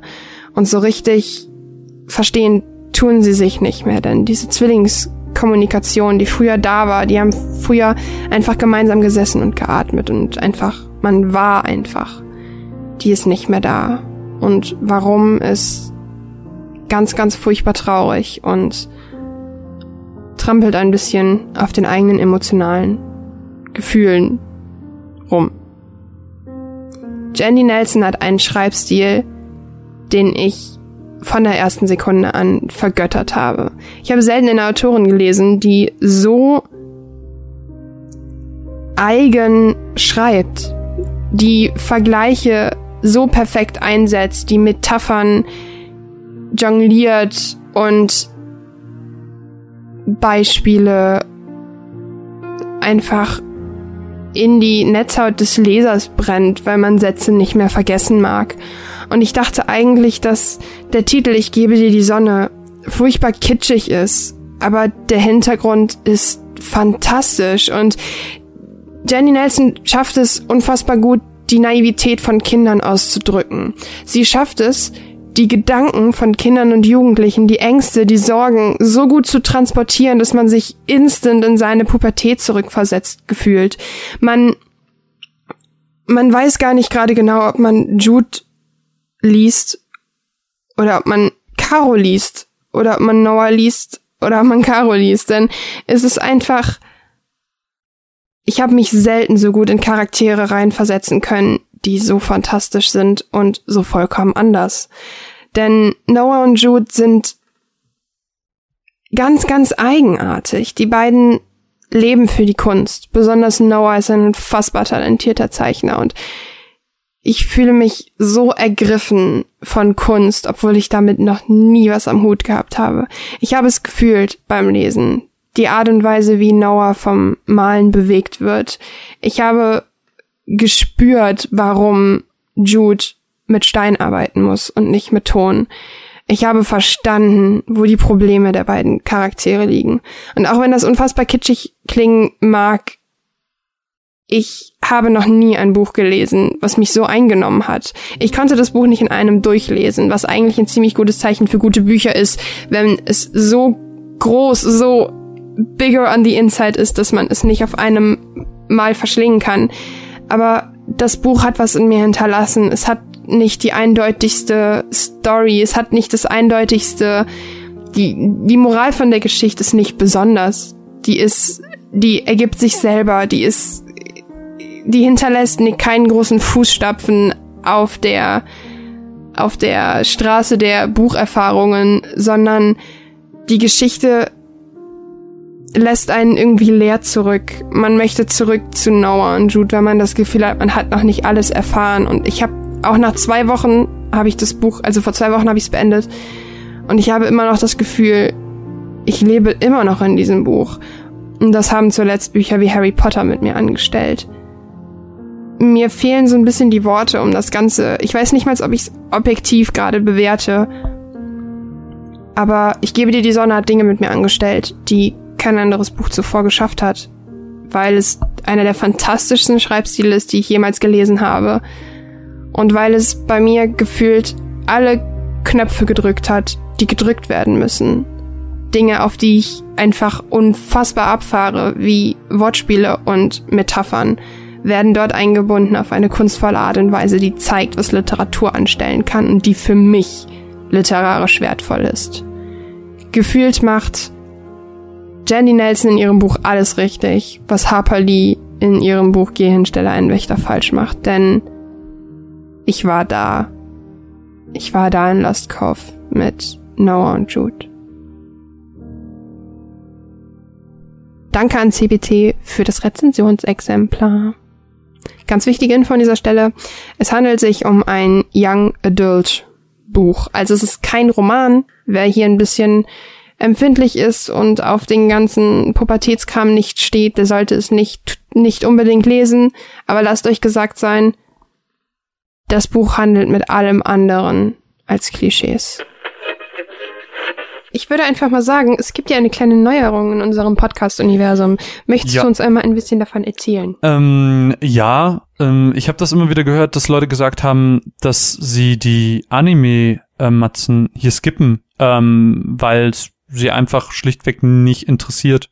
Und deswegen wird es jetzt weniger Anime-Matzen hier geben. Ähm, Stattdessen würde es Animes aber trotzdem weiter in unserem Podcast-Universum finden, wie ihr wahrscheinlich schon mit, äh, mitbekommen habt oder auf unserer Website gesehen habt.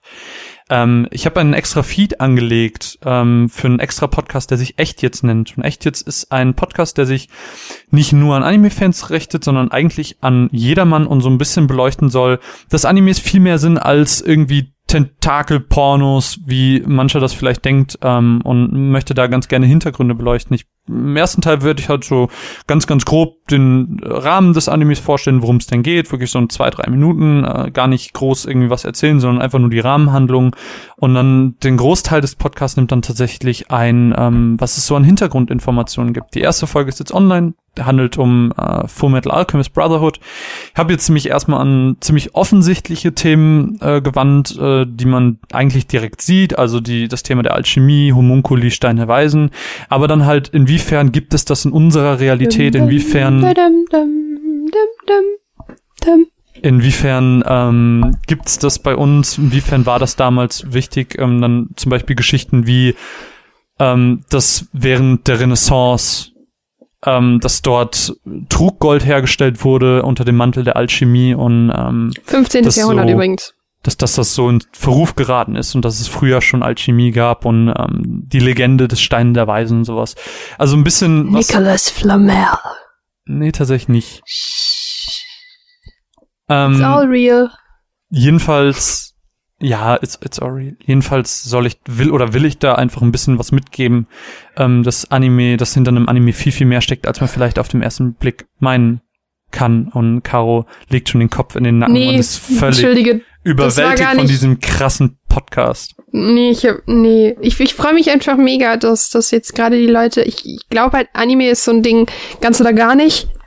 Und ich bin da ja auch nicht so richtig drin. Deshalb ähm, verstehe ich das so böse, wie es klingt, wenn man die Matzen skippt. Aber ich gehe auch davon aus, es gibt Leute, die skippen unsere Comic-Matzen oder whatever. Das ist ja völlig Das okay. ist ja, Dafür ich würde es sagen, ja das da. ist vollkommen legitim. Genau, deshalb finden, deshalb haben wir auch das Matzensystem, damit man nicht irgendwie 15 Minuten ausschweifend über ein Thema redet, sondern halt wirklich intensiv, ähm, spezifisch und klein, schön komplex verpackt die Sachen hören kann. Ja. Und ich bin gespannt, wohin die Reise mit echt jetzt geht. Ihr findet alles dazu auch auf der Website runaways.eu im Reiter echt jetzt. Genau. Oder ähm, eben bei iTunes oder so einfach echt jetzt. Genau, äh, es ist ein separater Wörter Podcast. Es kommen nicht Ausgaben hier auf dem Runaways-Feed raus. Genau. Ähm, Es ist da- separat, aber ihr bekommt in der ähm, in der echt jetzt Seite findet ihr auch den RS-Feed dazu.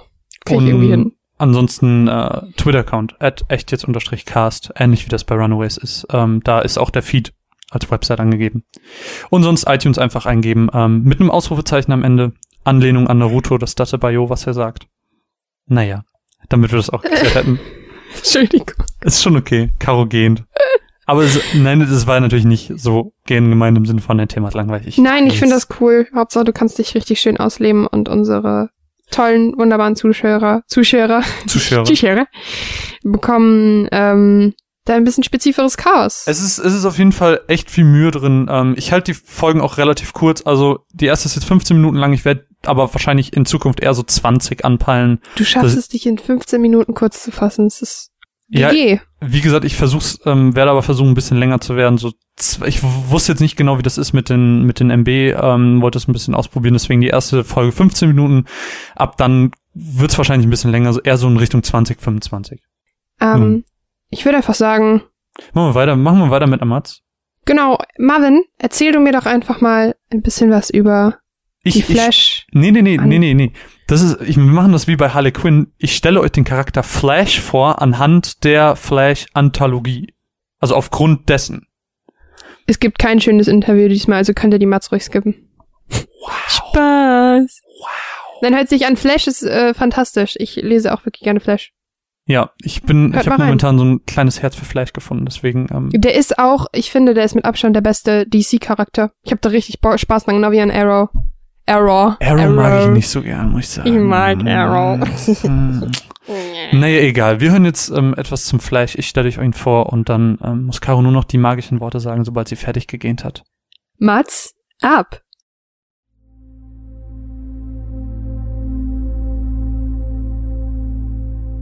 Der Flash ist der schnellste Mann der Welt. Naja, also, hm.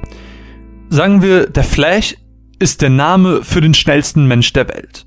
Denn wie das auch bei anderen Helden ist, die nun schon für gefühlte Äonen irgendwie im Business sind, gab es auch mehrere Personen, die das rote Kostüm anhatten.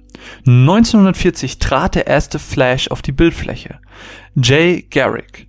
Die Origin-Geschichte der verschiedenen Inkarnationen ist dabei aber eigentlich immer dieselbe. Also der jeweilige Protagonist steht irgendwie im Labor, forscht wild rum, beziehungsweise steht irgendwie dort rum zufällig, bis irgendein Blitz einschlägt. Die Person wird dann irgendwie nach hinten geworfen gegen ein Regal voller Chemikalien, die dann den Typen überschütten und zusammen mit der Energie des Blitzes die Superfähigkeiten der jeweiligen Person aktivieren. Beim schnellsten Mann der Welt sprechen wir dabei natürlich vom Supertempo. Aber entgegen der Vermutung heißt es nicht, dass der Flash einfach nur sehr schnell laufen kann, denn generell ist sein Körper einfach unfassbar schnell. Sein Metabolismus ist stark angeregt, wodurch beispielsweise auch Wunden verschnellt heilen. Er kann einzelne Körperteile so stark vibrieren lassen, dass die verrücktesten Sachen damit passieren. Er kann auch einfach auf so einer hohen Frequenz schwingen, dass er durch Wände laufen kann. Der Flash kann durch Wände laufen. Wie verrückt ist das bitte? Okay, krieg dich wieder einmal an. Ähm, blub. Naja, und weil er natürlich was sehen muss, wenn er so schnell ist, äh, hat er auch noch eine sehr, sehr krass verbesserte Wahrnehmung, so dass er in seinem Supertempo-Modus die Welt verlangsamt wahrnimmt und entsprechend auf sie reagieren kann. Aber zurück zu Jay Garrick, dem ersten Flash. damals war das Kostüm noch nicht so, wie wir es irgendwie heute kennen. Er trug irgendwie noch eine normale Jeans und einen Pulli mit einem, ähm, mit einem Blitz drauf und dann noch so eine Art Metallhelm mit Flügeln, die so ein bisschen, also die Flügel erinnern irgendwie so ein bisschen an den Götterboten Hermes. Und alles sah noch sehr, hm, nennen wir es mal sporadisch aus. Und auch wenn der Charakter im Laufe der Zeit immer wieder auftauchte und seine Momente hatte, so wurde sein dennoch charakteristisches Design nie an den modernen Zeitgeist angepasst. Liest man die ersten Comics, dann kann man auch ganz leicht den Zeitgeist erkennen, aus dem der erste Flash stammt. Ähm, es sind einfach Sachen wie der Umgang mit Frauen und wie man sie zu beeindrucken versucht. In diesem Moment merkt man einfach äh, den Comics ihr Alter an. Aber Jay war durch und durch ein Held trotzdem. Ähm, kurz nachdem er gemerkt hatte, dass er mit seinen neuen Fähigkeiten echt viele Vorteile hat, hatte sich recht fix dazu entschieden, sein Leben der Gerechtigkeit zu widmen. Wir lernen mit Jay Garrick den Flash als einen unfassbar gerechten Helden kennen, der für jedermann einstehen möchte. Er verkörpert einfach das klassische Heldentum, wie man es eben kennt. 16 Jahre später schlüpft dann der nächste Held ins Kostüm, Barry Allen, der vermutlich auch den meisten bekannt ist. Die Abenteuer des Flashs waren damals Barry bekannt, als Comic, also so wie wir das anfangs auch kennengelernt haben, als ihm dann aber das exakt selbe passiert ist, der exakt selbe Unfall passiert ist und er auch das Supertempo erlangte, war für ihn halt klar, dass er der Flash ist. Und ähnlich wie Jay machte auch Barry es sich zur Aufgabe, die Menschen zu schützen. Am besten jeden Einzelnen. Sein Credo, sofern man das eben so nennen kann, war auch, dass niemand sterben darf. Auch er hatte all diese abgefahrenen Fähigkeiten, die auch sein Vorgänger hatte. Ich meine, die konnten übers fucking Wasser laufen! Das Wasser! Und durch die Zeit reisen! Wie cool ist das? Denn egal, wo sich der Flash auf der Zeitachse befand, ähm, wenn er sich anscheinend heftig genug gedreht hat, dann wurde er immer wieder in seine eigene Zeit zurückkatapultiert, was irgendwie ganz, ganz verrückt und unlogisch ist, aber irgendwie, wenn man sich darauf einlässt, ist es schon irgendwie ganz cool, oder? Also, hm, wir reden jetzt nicht nur über, hm, und wir reden jetzt am besten nicht über die lächerliche kosmische Tretmühle. Wenn ich allein das Wort ausspreche, wirklich, ich krieg schon Gänsehaut, weil ich am liebsten kotzen möchte, aber vergessen wir das. Barry ist wie gesagt der bekannteste Flash unserer Zeit. Als Mitglied der Justice League hat er sich dort einen Namen gemacht und war auch der erste, der das charakteristische rote Kostüm mit dem gelben Blitz trug.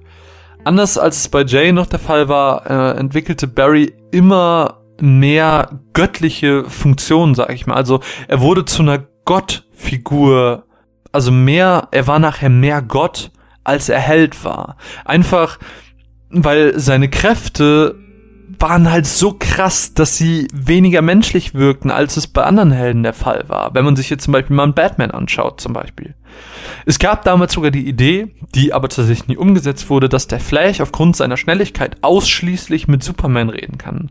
Die Idee wurde dann aber irgendwie verworfen, was meiner Meinung nach auch die beste Idee war, aber es gab einfach auch eine Zeit, ähm, in der es viele Sidekicks gab, äh, die in der Sidekicks unfassbar beliebt wurden. Das vermutlich berühmteste und beste Beispiel ist da zum Beispiel Robin von Batman, also Robin als Batman Sidekick. Aber auch der Flash bekam mit Kid Flash einen kleinen Kompan an die Seite. Als der junge Wally West bei Barry zu Besuch war, passierte wie durch Tauberhand wieder mal derselbe Unfall und äh, er weckte auch so seine Kräfte, wie Barry und Jadis schon taten. In den späteren Jahren sollte er auch als dritte und vorerst letzte Person in das rote Kostüm schlüpfen und die Straßen von Central City und Keystone City zu einem sicheren Platz machen.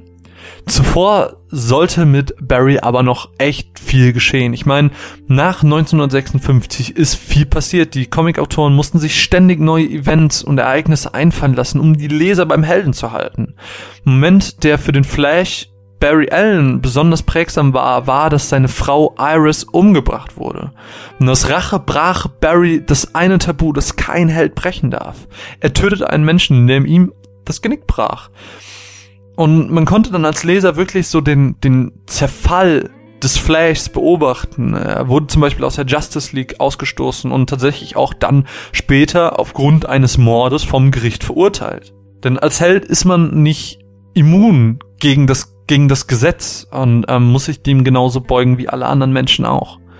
Barry war kein Held mehr und natürlich können bei, bei Reboots und Universen-Crashs viele Sachen irgendwie ausradiert werden aus der Geschichte, dass wir auch heute noch viele Geschichten von Barry lesen dürfen. Aber die Geschichte damals war schon ähm, eine sehr, sehr prägsame für den Helden Flash, äh, zumindest wenn wir von Barry Allen sprechen. Jedenfalls gab es da halt noch Wally. Wally war zu Zeiten, als er noch Kid Flash war, Barrys Schüler. Später war er dann Teil der Teen Titans, wo er unter anderem mit Cyborg und Robin gegen das Böse kämpfte.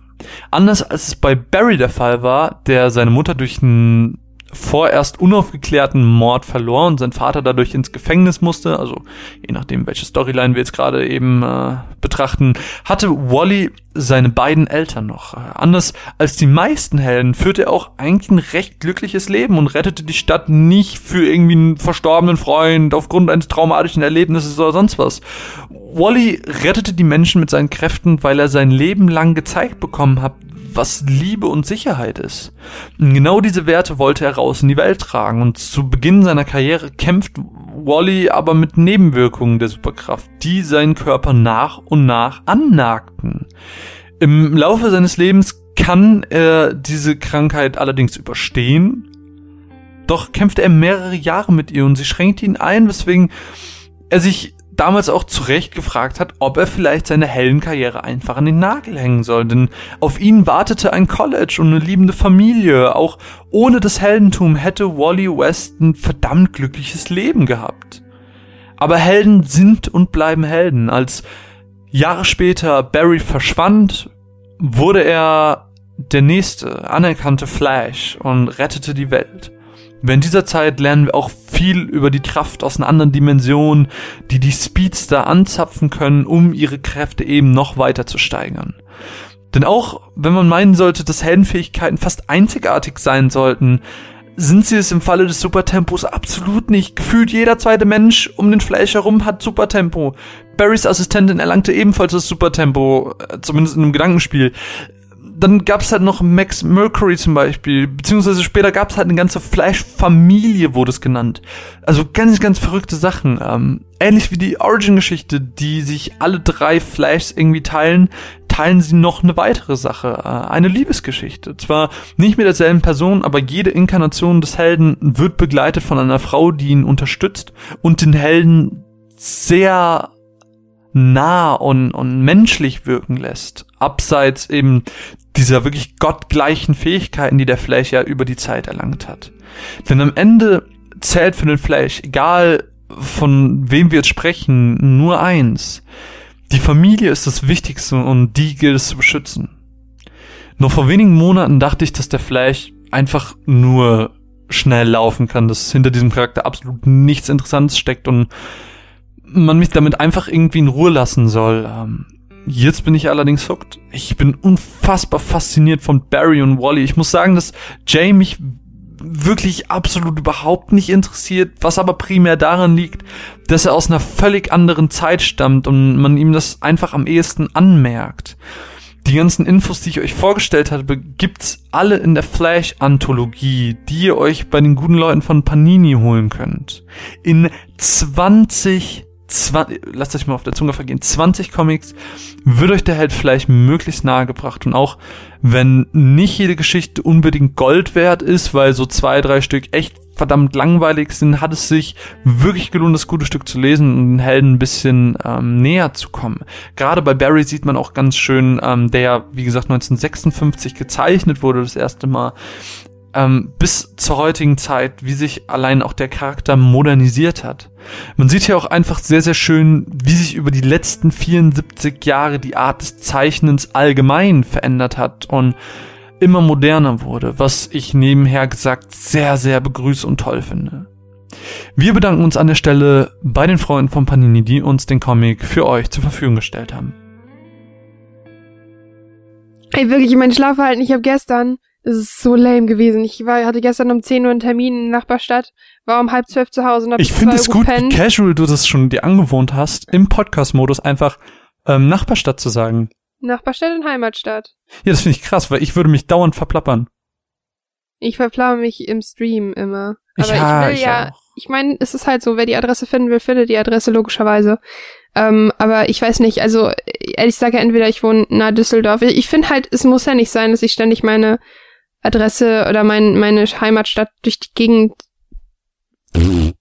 weil es ist halt, ich habe jetzt letztens halt die Erfahrung gemacht und die war halt richtig, richtig beschissen. Ich weiß nicht, es gab ein kleines Missverständnis bei mir im Stream und ähm, es hat halt jemand ähm, erfahren, wo ich halt wohne, weil er mir gesagt hat, wo er wohnt und da habe ich halt gesagt, ey, ich wohne direkt daneben und dann kam halt auf Twitter plötzlich ständig dieser, ähm, ich weiß, weil er den Podcast nicht mehr hört, weil es im Stream Missverständnis gibt, keine Ahnung, ähm, hat er halt ständig geschrieben, ähm, guck mal, bei uns ist es nebelig, in Heimatstadt auch, Fragezeichen, und das ist halt voll der Bitch-Move, genau deswegen sage ich das nicht mehr. Also die, es gibt genug Leute, die das wissen, weil man Impressumspflicht hat in Deutschland, aber ähm, muss ja nicht sein. Also, ähm, weil wenn ich in der Großstadt wohnen würde, wäre das was anderes, aber ich wohne halt nicht in der Großstadt. Und wenn man dann in einer Kleinstadt wohnt, muss man das nicht unbedingt sagen, weil hier die Chancen, dass man auf mich trifft, keine Ahnung, wahrscheinlich höher sind und ich möchte abends in Ruhe alleine nach Hause laufen können, ohne das, ne?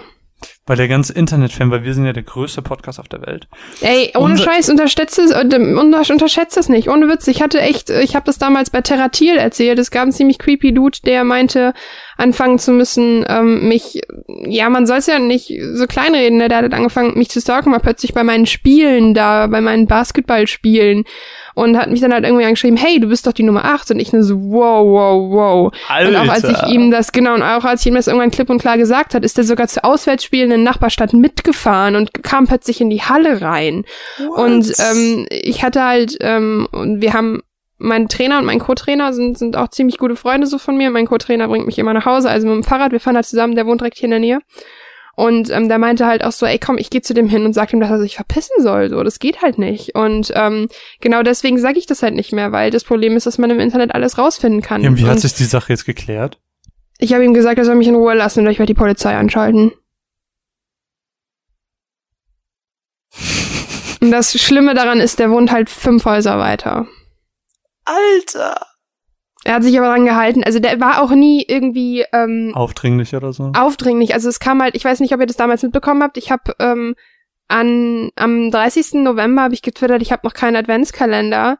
Und irgendwann kam mein Papa hoch und hielt eine riesengroße Tüte. Der so stand gerade vor der Tür für dich. Und dann ich so, hä, habe ich aufgemacht, da war der Adventskalender und richtig, also von Lind und so richtig, richtig teurer Scheiß halt drin. Und dann hat, ich wusste halt nicht, von wem der kam. Und irgendwann hat er mir halt bei Facebook geschrieben, er hat mich nämlich gefunden, weil ich vor den Blog, den du auch gefunden hast, hat er gefunden. Keine Ahnung wie. Und dann hat er mir irgendwann erzählt, ich kannte ihn so vom Sehen, so, weil der halt auf der gleichen Schule war wie ich, aber der ist halt älter als ich. Der ist irgendwie vier, fünf Jahre älter als ich. Und dann meinte er irgendwann nur so, ja, ich, äh, ich, ähm, mag dich schon ein bisschen länger und so, aber ich wusste nie, wie ich dich ansprechen sollte und bla bla. Das ist so der Moment, wo man sagen könnte, ja, okay, das ist ein bisschen awkward und da war es halt auch noch nicht aufdringlich, aber er ist halt immer zu meinen Spielen erschienen, hat mir Geschenke gemacht und hat mir angeboten, hey, ich, ich, ich bring dir das Buch vorbei, ich schenk dir das und all das und richtig so unangenehm, wo ich ihm gesagt habe, bitte hör auf, damit mir Geschenke zu machen, so. Ich meine, eine Sache von einer Amazon-Wunschliste bekommen ist das eine, aber dann, dann, ähm, quasi meine Zuneigung erkaufen zu wollen mit Geschenken ist halt mega creepy. Und ihr könnt euch die Theratil-Folge angucken zum Thema Stalker, da habe ich die ganze Geschichte erzählt. Und es war halt einfach mega krank. Und deshalb, ich meine, es geht nicht anders so, wer im Internet Sachen verbreitet, muss ähm, medienrechtlich alles offenlegen. Und ähm, was halt gerade auch daran liegt, dass halt momentan auch noch Runaways halt über meine Firma läuft. Und das ist halt einfach beschissen, aber es gehört dazu. Und ähm, dann muss ich ja jetzt nicht noch in einem Podcast 20 Mal sagen, wo ich wohne. Gerade, ich weiß nicht, ich finde das jetzt übertrieben, das zu sagen, aber ich finde es gerade als Sch Frau noch mal ein bisschen schwieriger. Ja. Ich weiß nicht, du weißt, was ich meine. Ne? Also Ja, ja, ich jeden hasse es da eigentlich, weil ich bin eine große, starke, erwachsene Frau. Trotzdem, ähm, Groß. pst, ähm, Dich kann man schon ziemlich leicht glauben, wenn man will. bigger on the inside. Ja. Ähm, danke. Äh, nee, und deshalb, ich bin viel mit dem Fahrrad und so unterwegs und alleine und ähm, ich weiß jetzt nicht. Ich weiß, es, sind, es hören wahrscheinlich keine Creeps diesen Podcast, aber es muss ja nicht sein. Ja, aber und ähm, ähm, deshalb, falls ihr auch irgendwie herausfindet oder also ich ähm, bin immer so respektvoll und schreibe auf Sachen Absender drauf, falls irgendwas nicht funktioniert bei Gewinnspielen. Deshalb ähm, gilt das gleiche auch für Marvin und mich. Seid so respektvoll und ähm, teilt es halt nicht. Wenn ihr es screenshotten wenn ihr es fotografieren wollt, haltet einfach bitte unsere Adresse zu oder ähm, ich dachte eigentlich, dass das selbstverständlich ist. Habe aber jetzt gesehen, dass es nicht selbstverständlich ist und wenn ich dann gemenschent werde mit ähm, hey, ich bin gerade auf dem Weg nach Heimatstadt von Nachbarstadt aus und so und das sehen halt 900 Leute oder so auf Twitter oder keine Ahnung, lesen Leute nach, es gibt ja komische Menschen, dann muss das einfach nicht sein, das ist dann, das gehört sich nicht und deshalb, wenn ihr irgendwas von uns bekommt, behaltet es einfach bitte für euch, wir sind ja schon relativ, relativ offen, ich meine, wir müssten ja keinen Absender draufschreiben, das machen genug Leute, machen das nicht. Aber wir wollen halt auch nur mal sicher gehen, falls irgendwas schief geht, dass ja. das Ding bis uns zurückkommt und dann wieder zu euch. Ich, ich vertraue der Post ja auch generell nicht. Ich hab ja, dann, ich auch nicht. Also ich habe, seitdem ich bei der Post gearbeitet habe, ist mein Vertrauen einfach weg. Wie viele Leute einfach da reingekommen sind, selbst in meinem kleinen Heimatdörfchen und gesagt haben so, ey, mein Paket ist nicht angekommen, wo ist mein Paket? Und ich habe einen Schein, wo ist mein Paket? Und alles so, ja, keine Ahnung, kann ich nichts machen, ist nicht hier. Und die Leute sind einfach vollkommen ausgerastet die ganze Zeit und ich vertraue der Post einfach nicht mehr. Die Post Mir ist, ist hier einmal hinterlistig. Ich hatte ja einmal die Geschichte erzählt, wo das Paket, wo ich mit DPD mega Stress hatte, wo das Paket zwei, drei Häuser weiter im Garten lag weil ich angegeben hatte, dass die das im Garten ablegen dürfen. Aber unser ja, Garten ist, ist direkt hinterm Haus. Fünf, fünf Häuser weiter Gartengeschichte, ne? Genau, das ist direkt hinterm Haus, habe ich genau beschrieben. Schwarze Gartenmöbel, Unterfolie, bitte drunter legen, weil es hat geregnet. Und es lag zwei, es lag wirklich, es lag zwischen, das sind drei Einfahrten zwischen. Und das ist ein ganz anderer Garten. Das ist, das ist eine ganz andere Hausnummer. Das ist total krass gewesen. Dann war das halt, lag das da halt drei Tage so. Und ähm, dann sehe ich heute, kam gerade eben, während der Aufnahme hat's klingelt und dann kam der DPD-Mann, es war der gleiche wie damals. Und ich dachte mir schon so, sei mir nicht böse, der hat mir das ganz lieb erklärt, aber er hat gesagt, ja, ich habe vergessen, wo ich es abgelegt habe. Und und ähm, ich hatte ein einziges Mal, ist das Schlimmste, was mir passiert ist, ich hatte so Schiss, wirklich. Und zwar habe ich bei Zalando Schuhe bestellt im Wert von 500 Euro. Also ich habe mir ein paar Schuhe, was relativ teuer war, in drei verschiedenen Größen gekauft, weil ich halt wollte, dass es passt. Und dann ähm, habe ich die aber alle zurückgeschickt, weil die alle nicht gepasst haben. Oh, richtig und ärgerlich. auf den, ähm, ja, ich habe 189 Euro gespart. Also ähm, ähm, auf dem Zettel, auf der Sendungsverfolgung, den Retourschein, steht das Gewicht nicht drauf was super dumm ist. Hm. Und ein paar, es war alle drei in einem Karton, ein paar dieser Schuhe ist weg. Alter, du musst sie bezahlen. Nee, ich musste eine eidesstaatliche Erklärung äh, unterschreiben und ausfüllen, dass ich ähm, schwöre, dass ich die verschickt habe, quasi. Weißt du noch am Anfang ähm, mein Popschutz? Und ich denk mir so, es muss ja sein, dass irgendjemand die geklaut hat in der Retourenabteilung. Weil ich habe da 20 Mails geschrieben, ich so, Leute, vielleicht war der Retoureneimer voll und die mussten einen neuen holen oder sonst was. Aber die waren alle in einem Paket. Wenn das eine Paket angekommen ist, kann der Fehler nur bei euch liegen. Und es steht halt kein Gewicht drauf. Deshalb ich weiß halt nicht, wie man das anders belegen soll. Ich finde eigentlich, die Post muss halt auf Retouren einfach das Gewicht draufschreiben. Ja. Weil das geht ja so nicht. Und ich hatte halt, ich hatte so, so Angst, dass ich die bezahlen muss.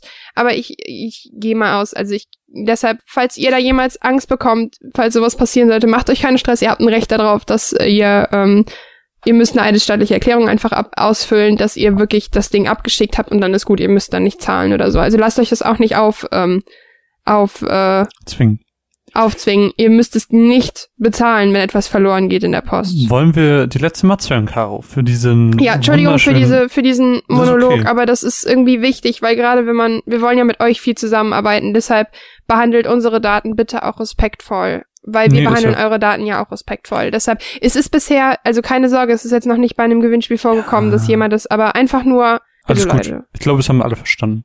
Ja, entschuldigt für den Schon Monolog. Okay. Ist schon okay. Ja, das war ist ja, war ja auch, war ja auch, war ja, halt ist ja, ist ja, du hast vollkommen recht, ist ja ne? vollkommen wichtig. Genau das, was ich nicht wollte, ist dann passiert und ich denke mir so. Deswegen, ja. ähm, wir hören jetzt die letzte Matz in diesem Jahr. Das ist die letzte Matz, äh, Matz im Jahr 2016, die wir hören werden. Das ist witzig, weil sie mit Zeitreisen zu tun hat? Ja, ein bisschen. Ähm, denn wir hören Caro noch einmal ein letztes Mal über Doctor Who reden. Das ist der zwölfte Doktor diesmal. Der Comic heißt Frakturen. Und ich würde sagen, Mats ab! Wem mache ich was vor? Ihr kennt die Routine schon. Dies ist eine Dr. Who-Matz Und sie wird ähnlich ablaufen wie alle anderen, doch ein bisschen positiver als die letzte. Denn diesmal geht es um den zwölften Doktor mit dem Titel Frakturen. Und hm, was soll ich sagen? Es ist im Gegensatz zum letzten Comic des elften Doktors fantastisch gezeichnet. Ich weiß nicht, wie sie es schaffen, aber aus irgendeinem Grund sieht der zwölfte Doktor immer besser aus als der elfte Doktor. Ich weiß nicht, wahrscheinlich liegt es einfach an den Zeichnern, doch hier schaffen sie wirklich ein echt schönes Comic hinzuzaubern. Es geht darum, dass ähm, Frakturen quasi parasitär Menschen befallen in einer Stadt und das müssen Clara und der Doktor halt, na, sich halt drum kümmern. Das Übliche. Ihr kennt das. Hier wird an dieser Stelle mit Leben und Tod gespielt, denn plötzlich erscheint der Vater von einem Mädchen wieder, obwohl dieser kurz vorher bei einem Autounfall ums Leben gekommen ist. Und der Comic ist spannend, der Comic reißt einen mit und man merkt, wie man wieder emotional wird, wie als man das erste Mal Doctor Who Folgen gesehen hat. Auch schön ist, dass sie weiterhin mit den Anspielungen um sich werfen. Zum Beispiel wird Mr. Pink erwähnt, der im Comic eigentlich noch nie vorgekommen ist. Aber der aufmerksame Zuschauer wird Mr. Pink kennen. Und auch Clara ist, wie ich es schon mal gesagt habe, in den Comics irgendwie sympathischer als im Fernsehen, wie auch immer das funktionieren mag. Doch eine Sache funktioniert für mich nicht richtig. Und zwar habe ich das Gefühl, dass die Comics barmherziger sind, denn immer wieder werden wir in der Serie damit konfrontiert, dass das Leben hart ist, dass das Leben nicht fair ist und die auch die Sache mit den Zeitreisen ist nicht fair. Im Comic scheinen für mich aber diese Gesetze irgendwie alle nicht in Kraft zu treten, was für mich so ein bisschen die Verbindung zur Originalserie schwerer macht und so ein bisschen kaputt macht. Trotzdem ist es so, dass die Comics fantastisch als einzeln stehende Objekte funktionieren. Für Fans sind sie pures Gold, weil sie großartig geschrieben sind, auch teilweise von den Storywritern selber. Und sie sind super gezeichnet. Zumindest das zwölfte Doktor ist immer richtig, richtig gut. Die anderen Meinungen könnt ihr ja nochmal nachhören, falls ihr da nochmal ein bisschen genauer eintauchen wollt. Aber es ist einfach eine wunderschöne Erweiterung, auch eine offizielle Erweiterung zu der Serie, dann mit Büchern zur Serie. Tue ich mich immer ein bisschen schwer, aber die Comics sind wirklich, wirklich fantastisch und Titan Books und Titan Comics zaubert hier wirklich, wie immer, eine ganz, ganz großartige Alternative, wenn man gerade halt mal keine neue Staffel Doctor Who läuft und man nicht zum 20. Mal die Serie schauen möchte. Danke an Panini an dieser Stelle für das Rezensionsexemplar. Ich würde sagen, wir beenden den Podcast mit einem mit ähm, einem kleinen letzten Thema, ähm, wo, wo, womit wir nochmal auf den Spirit zurückkommen, denn das ist ja die große Weihnachtssendung. Hast du Traditionen an Weihnachten? Ja. Wo ich an dieser Stelle auch gerne nochmal in Eigeninitiative gerne was teilen würde, was uns beide betrifft. Und zwar wurde uns die Ehre zuteil, ein paar Worte auf dem Blog vom guten Reumeier zu schreiben. Jo. Und der gute Reumeier, warum Worum wir den erwähnen, dass der, sag ich gleich, okay. ist ein fantastischer Zuhörer und auch ein sehr talentiertes Schreiberlinkchen, Schreiberleinchen, ähm, der auf dem Blog Reumeiers dies und das.wordpress.de oder com? Ich glaube, es ist de, oder? I don't know. Probiert aus, ich glaube, es ist de. Ähm, über Comics und, und Nerdkram schreibt. Und wir hatten die große Ehre, über ähm, Weihnachtsfilme zu schreiben. Worüber hast du denn geschrieben? Wir haben, wir kommen übrigens beide am 24.12. Kommen wir beide? Kommen unsere, ja. Ach krass. Ich krieg den Nachmittagsslot. Über was hast du geschrieben? Ich habe ähm, ich hab einen Liebesbrief geschrieben an all die Filme, die wir vergessen haben. Wow, ich finde das so krass, dass es das so mega emotional und mega kreativ ist. Und jetzt kommt mein Film. Kevin allein zu Hause. Nein, ich habe über Rudolf geschrieben. ja, ich dachte mir, bevor ich jetzt irgendwas nehme, weil er meinte, es ist nicht schlimm, wenn du was doppelt hast. Und ich dachte mir, bevor ich jetzt irgendwie über Kevin allein zu Hause schreibe oder so, Sachen, die halt irgendwie jeder kennt, wo es, wo es keinen Mehrwert hat, darüber zu sprechen, spreche ich lieber über all die Filme, die ähm, man vergessen hat, die man aber irgendwie gesehen hat. Ich mag das. Ich mag dieses. Ähm, ich bin ja generell ein ziemlich, ziemlich großer Fan von kreativen Erweiterungen ähm, von von Thema Videospielen, Thema Filme, Thema Bücher. Ich mag das sehr gern. So diese Zwischenthemen quasi, Fan-Up machen, Reviews. Und äh, ich bin gespannt, ehrlich gesagt. Und wir kriegen beide den 24. als Slot. Ich krieg nachmittags, schreibe ich über Rudolf, ähm, weil das mein absoluter Lieblingsfilm zur Weihnachtszeit ist. Und ich habe letztens erst einen Artikel darüber geschrieben, dass das eigentlich Rumhacken auf Andersartigen ist. Ähm, ja, ist das so? Hm? Ja, nee, nee, nee, nee, nee, nee, nee, die meinen nicht, nee, die meinen nicht im Film selber, sondern dass, ob es wirklich nötig ist, dass jetzt in einem, dass ein Kinderfilm unbedingt zeigen muss, dass Andersartige, die talentiert, weißt du, ich meine, die, Ah, hm, okay. mh, genau. Schwierig, und das ja. ähm, kann man drüber diskutieren, ist bestimmt auch richtig, ändert nicht mein Gefühl zu dem Film. Ne. Und ähm, deshalb ganz kurz wichtig, einfach, Leute, lest da mal rein, wird uns viel bedeuten, denn der Reumeier ist ein sehr, sehr treuer äh, Zuhörer, der ein sehr, sehr netter Dude ist. Ja. Liebe, liebe Grüße an dieser Stelle. Ja. Und ähm, sehr viel Gewinnglück hatte im letzten Ja, Jahr. das ist echt krass. Aber Das ist äh, richtig anscheinend nicht nur bei uns, sondern allgemein, ne? Er gewinnt gefühlt überall was. Ja, gibt so Menschen. Lucky Persons. Ich An bin- dieser bin Stelle finde ich, Hm. wir sollten auch noch mal, wir können ja jetzt gleich nach den Weihnachtstraditionen mal kurz ein bisschen rückblickend nur eine kurzes, ein kurzes Dankeschön oder so aussprechen. Ähm, nur ganz kurz. Auf jeden Fall. Meine Weihnachtstradition, ja, ich gucke jeden Tag, ich gucke Rudolf an Weihnachten und spiele Gemeinschaftsspiele, Gesellschaftsspiele. Weihnachten? Nicht mehr. Früher, ne? Mhm. Mhm. War bei mir auch früher so ein Ding. Äh, mittlerweile auch gar nicht Haben wir mehr. letztens lang drüber geredet, haben wir es aufgenommen? War das in der Aufnahme? Mm, Äh, haben wir darüber geredet? Ja, wir haben über die Frage, ob wir an Gott glauben, geredet. Ah ja, das, das ist, glaube ich, in der Aufnahme. Ja, dann, wenn wir nicht, dann werdet ihr halt, werdet ihr es halt nie erfahren. ähm, ja, aber ich bin irgendwie so Weihnachten. Kann auch danach gewesen Hm. sein. Hm, ich weiß es nicht mehr. Wir, wir werden sehen. Ich glaube, wir haben aber im Rückblick über Weihnachten, egal. Ähm, werdet ihr sehen. Nee, tatsächlich, habt ihr das schon gehört, wenn der hier online, Nee, nee, nee, nee, nicht, nee, okay, nee. Das ja, ist- mein, Das ja, ist der ja, letzte mm. Podcast im Jahr 2016 und er wird, das neue Jahr wird natürlich eingeleitet, weil wir feiern ja am 1.1. Geburtstag, da wird unser kleines Baby hier ein Jahr alt und da haben wir natürlich auch wieder einen kleinen Podcast für gemacht. Und das Zu unserer. Verteidigung, wir haben wirklich, nur um hier mal, damit wir, wir haben nicht am 1.1. angefangen und alles veröffentlicht, sondern wir haben schon den ganzen Dezember damals von einem Jahr über gearbeitet und alles vorbereitet und damit der Launch wirklich gut abläuft und ähm, ah. was hast du denn für Traditionen an Weihnachten? Ähm, bei uns gibt es Traditionen, ähm, dass wir nachmittags, also früher war das halt so mit Kirche und so noch und dass man danach halt die Geschenke bekommen hat. Ähm, Mhm. Die Kirche ist mittlerweile weggefallen und dementsprechend ist das mit den Geschenke bekommen alles ein bisschen nach vorne gezogen. Ähm, bei ganz, ganz vielen ist es ja irgendwie so, dass sie erst sau spät irgendwie äh, Geschenke bekommen, irgendwie abends. Ähm, das ist bei uns sehr, sehr früh, also irgendwie schon um drei Uhr oder so. Ja, machen wir mittlerweile auch so. Ähm, ich habe auch jetzt mit einer Kommilitonin geredet, die mir erzählt hat, so dass die tatsächlich auch am 24. erst zusammen den Baum schmücken und so. Das haben, Oh, nee, finde ich lame. das habe ich, das habe ich jetzt am ich aber Sonntag viele, haben wir die das, das schon machen, gemacht. aber ja, meine Mama ist dieses Jahr einfach nur spät dran mit dem Baum. Ich muss, muss ich heute? Weiß ich nicht. Jedenfalls ähm, Ja, wir es schmücken dann, auch nicht am Tag. ist es dann selber. immer so, dass wir dann halt Bescherung machen und dann ist es aber eigentlich so, dass wir immer dann noch essen bei Oma und bei Oma gibt's dann halt von Oma nochmal Geschenke. Was da esst dann so ihr? ein- Heiligabend? ganz, ganz traditionell, ähm, was es so eigentlich mein ganzes Leben lang gab. Ähm, es gab Schnitzel, Schnitzel mit Pommes. Das war das Weihnachtsessen bei Oma Geil. immer.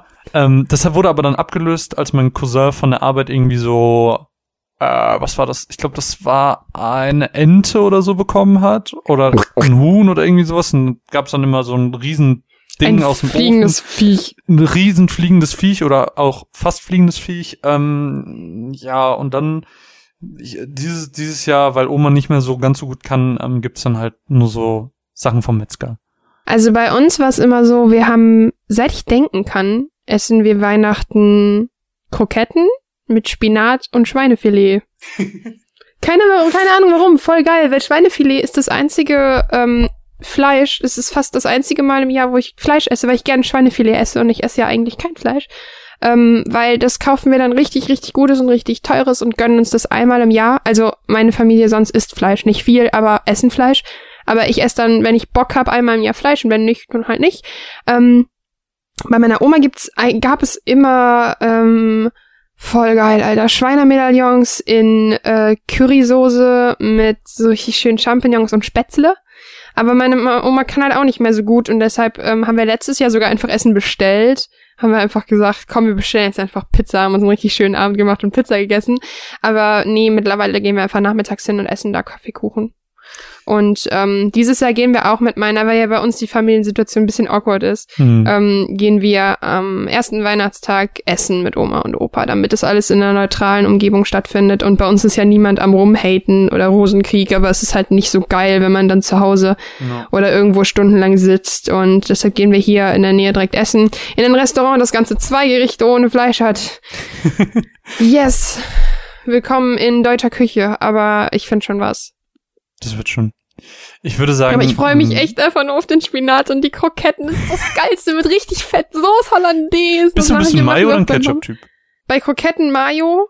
Aber ich ha ach, ich habe ein ganz großes Problem mit Mayo. Und zwar, ich bin so ein, ich muss ich kurz erklären, ich bin so ein Typ, ich ekel mich schnell vor Essen. Mhm. Also vor, das kennst, das kennst du ja wahrscheinlich auch, weil du ja dein Aufschnittproblem hast. Ähm, ich ekel mich vor Kons Konsistenzen. Mhm. Und wenn man Mayo auf heiße Pommes tut, gerinnt die ja. Und deshalb esse ich mittlerweile auf frischen Pommes, die ich an der Pommesbude hole, also einmal im Jahr gefühlt, keine Mayo mehr, sondern nur noch Pommes, nur noch Ketchup. Ich esse Pommes mit Pommes. Äh, kein, nur noch Ketchup da drauf, weil ich da echt Angst habe, dass das gerinnt, aber wenn man es zu Hause macht, esse ich Mayo. Ich bin purer Ketchup-Typ.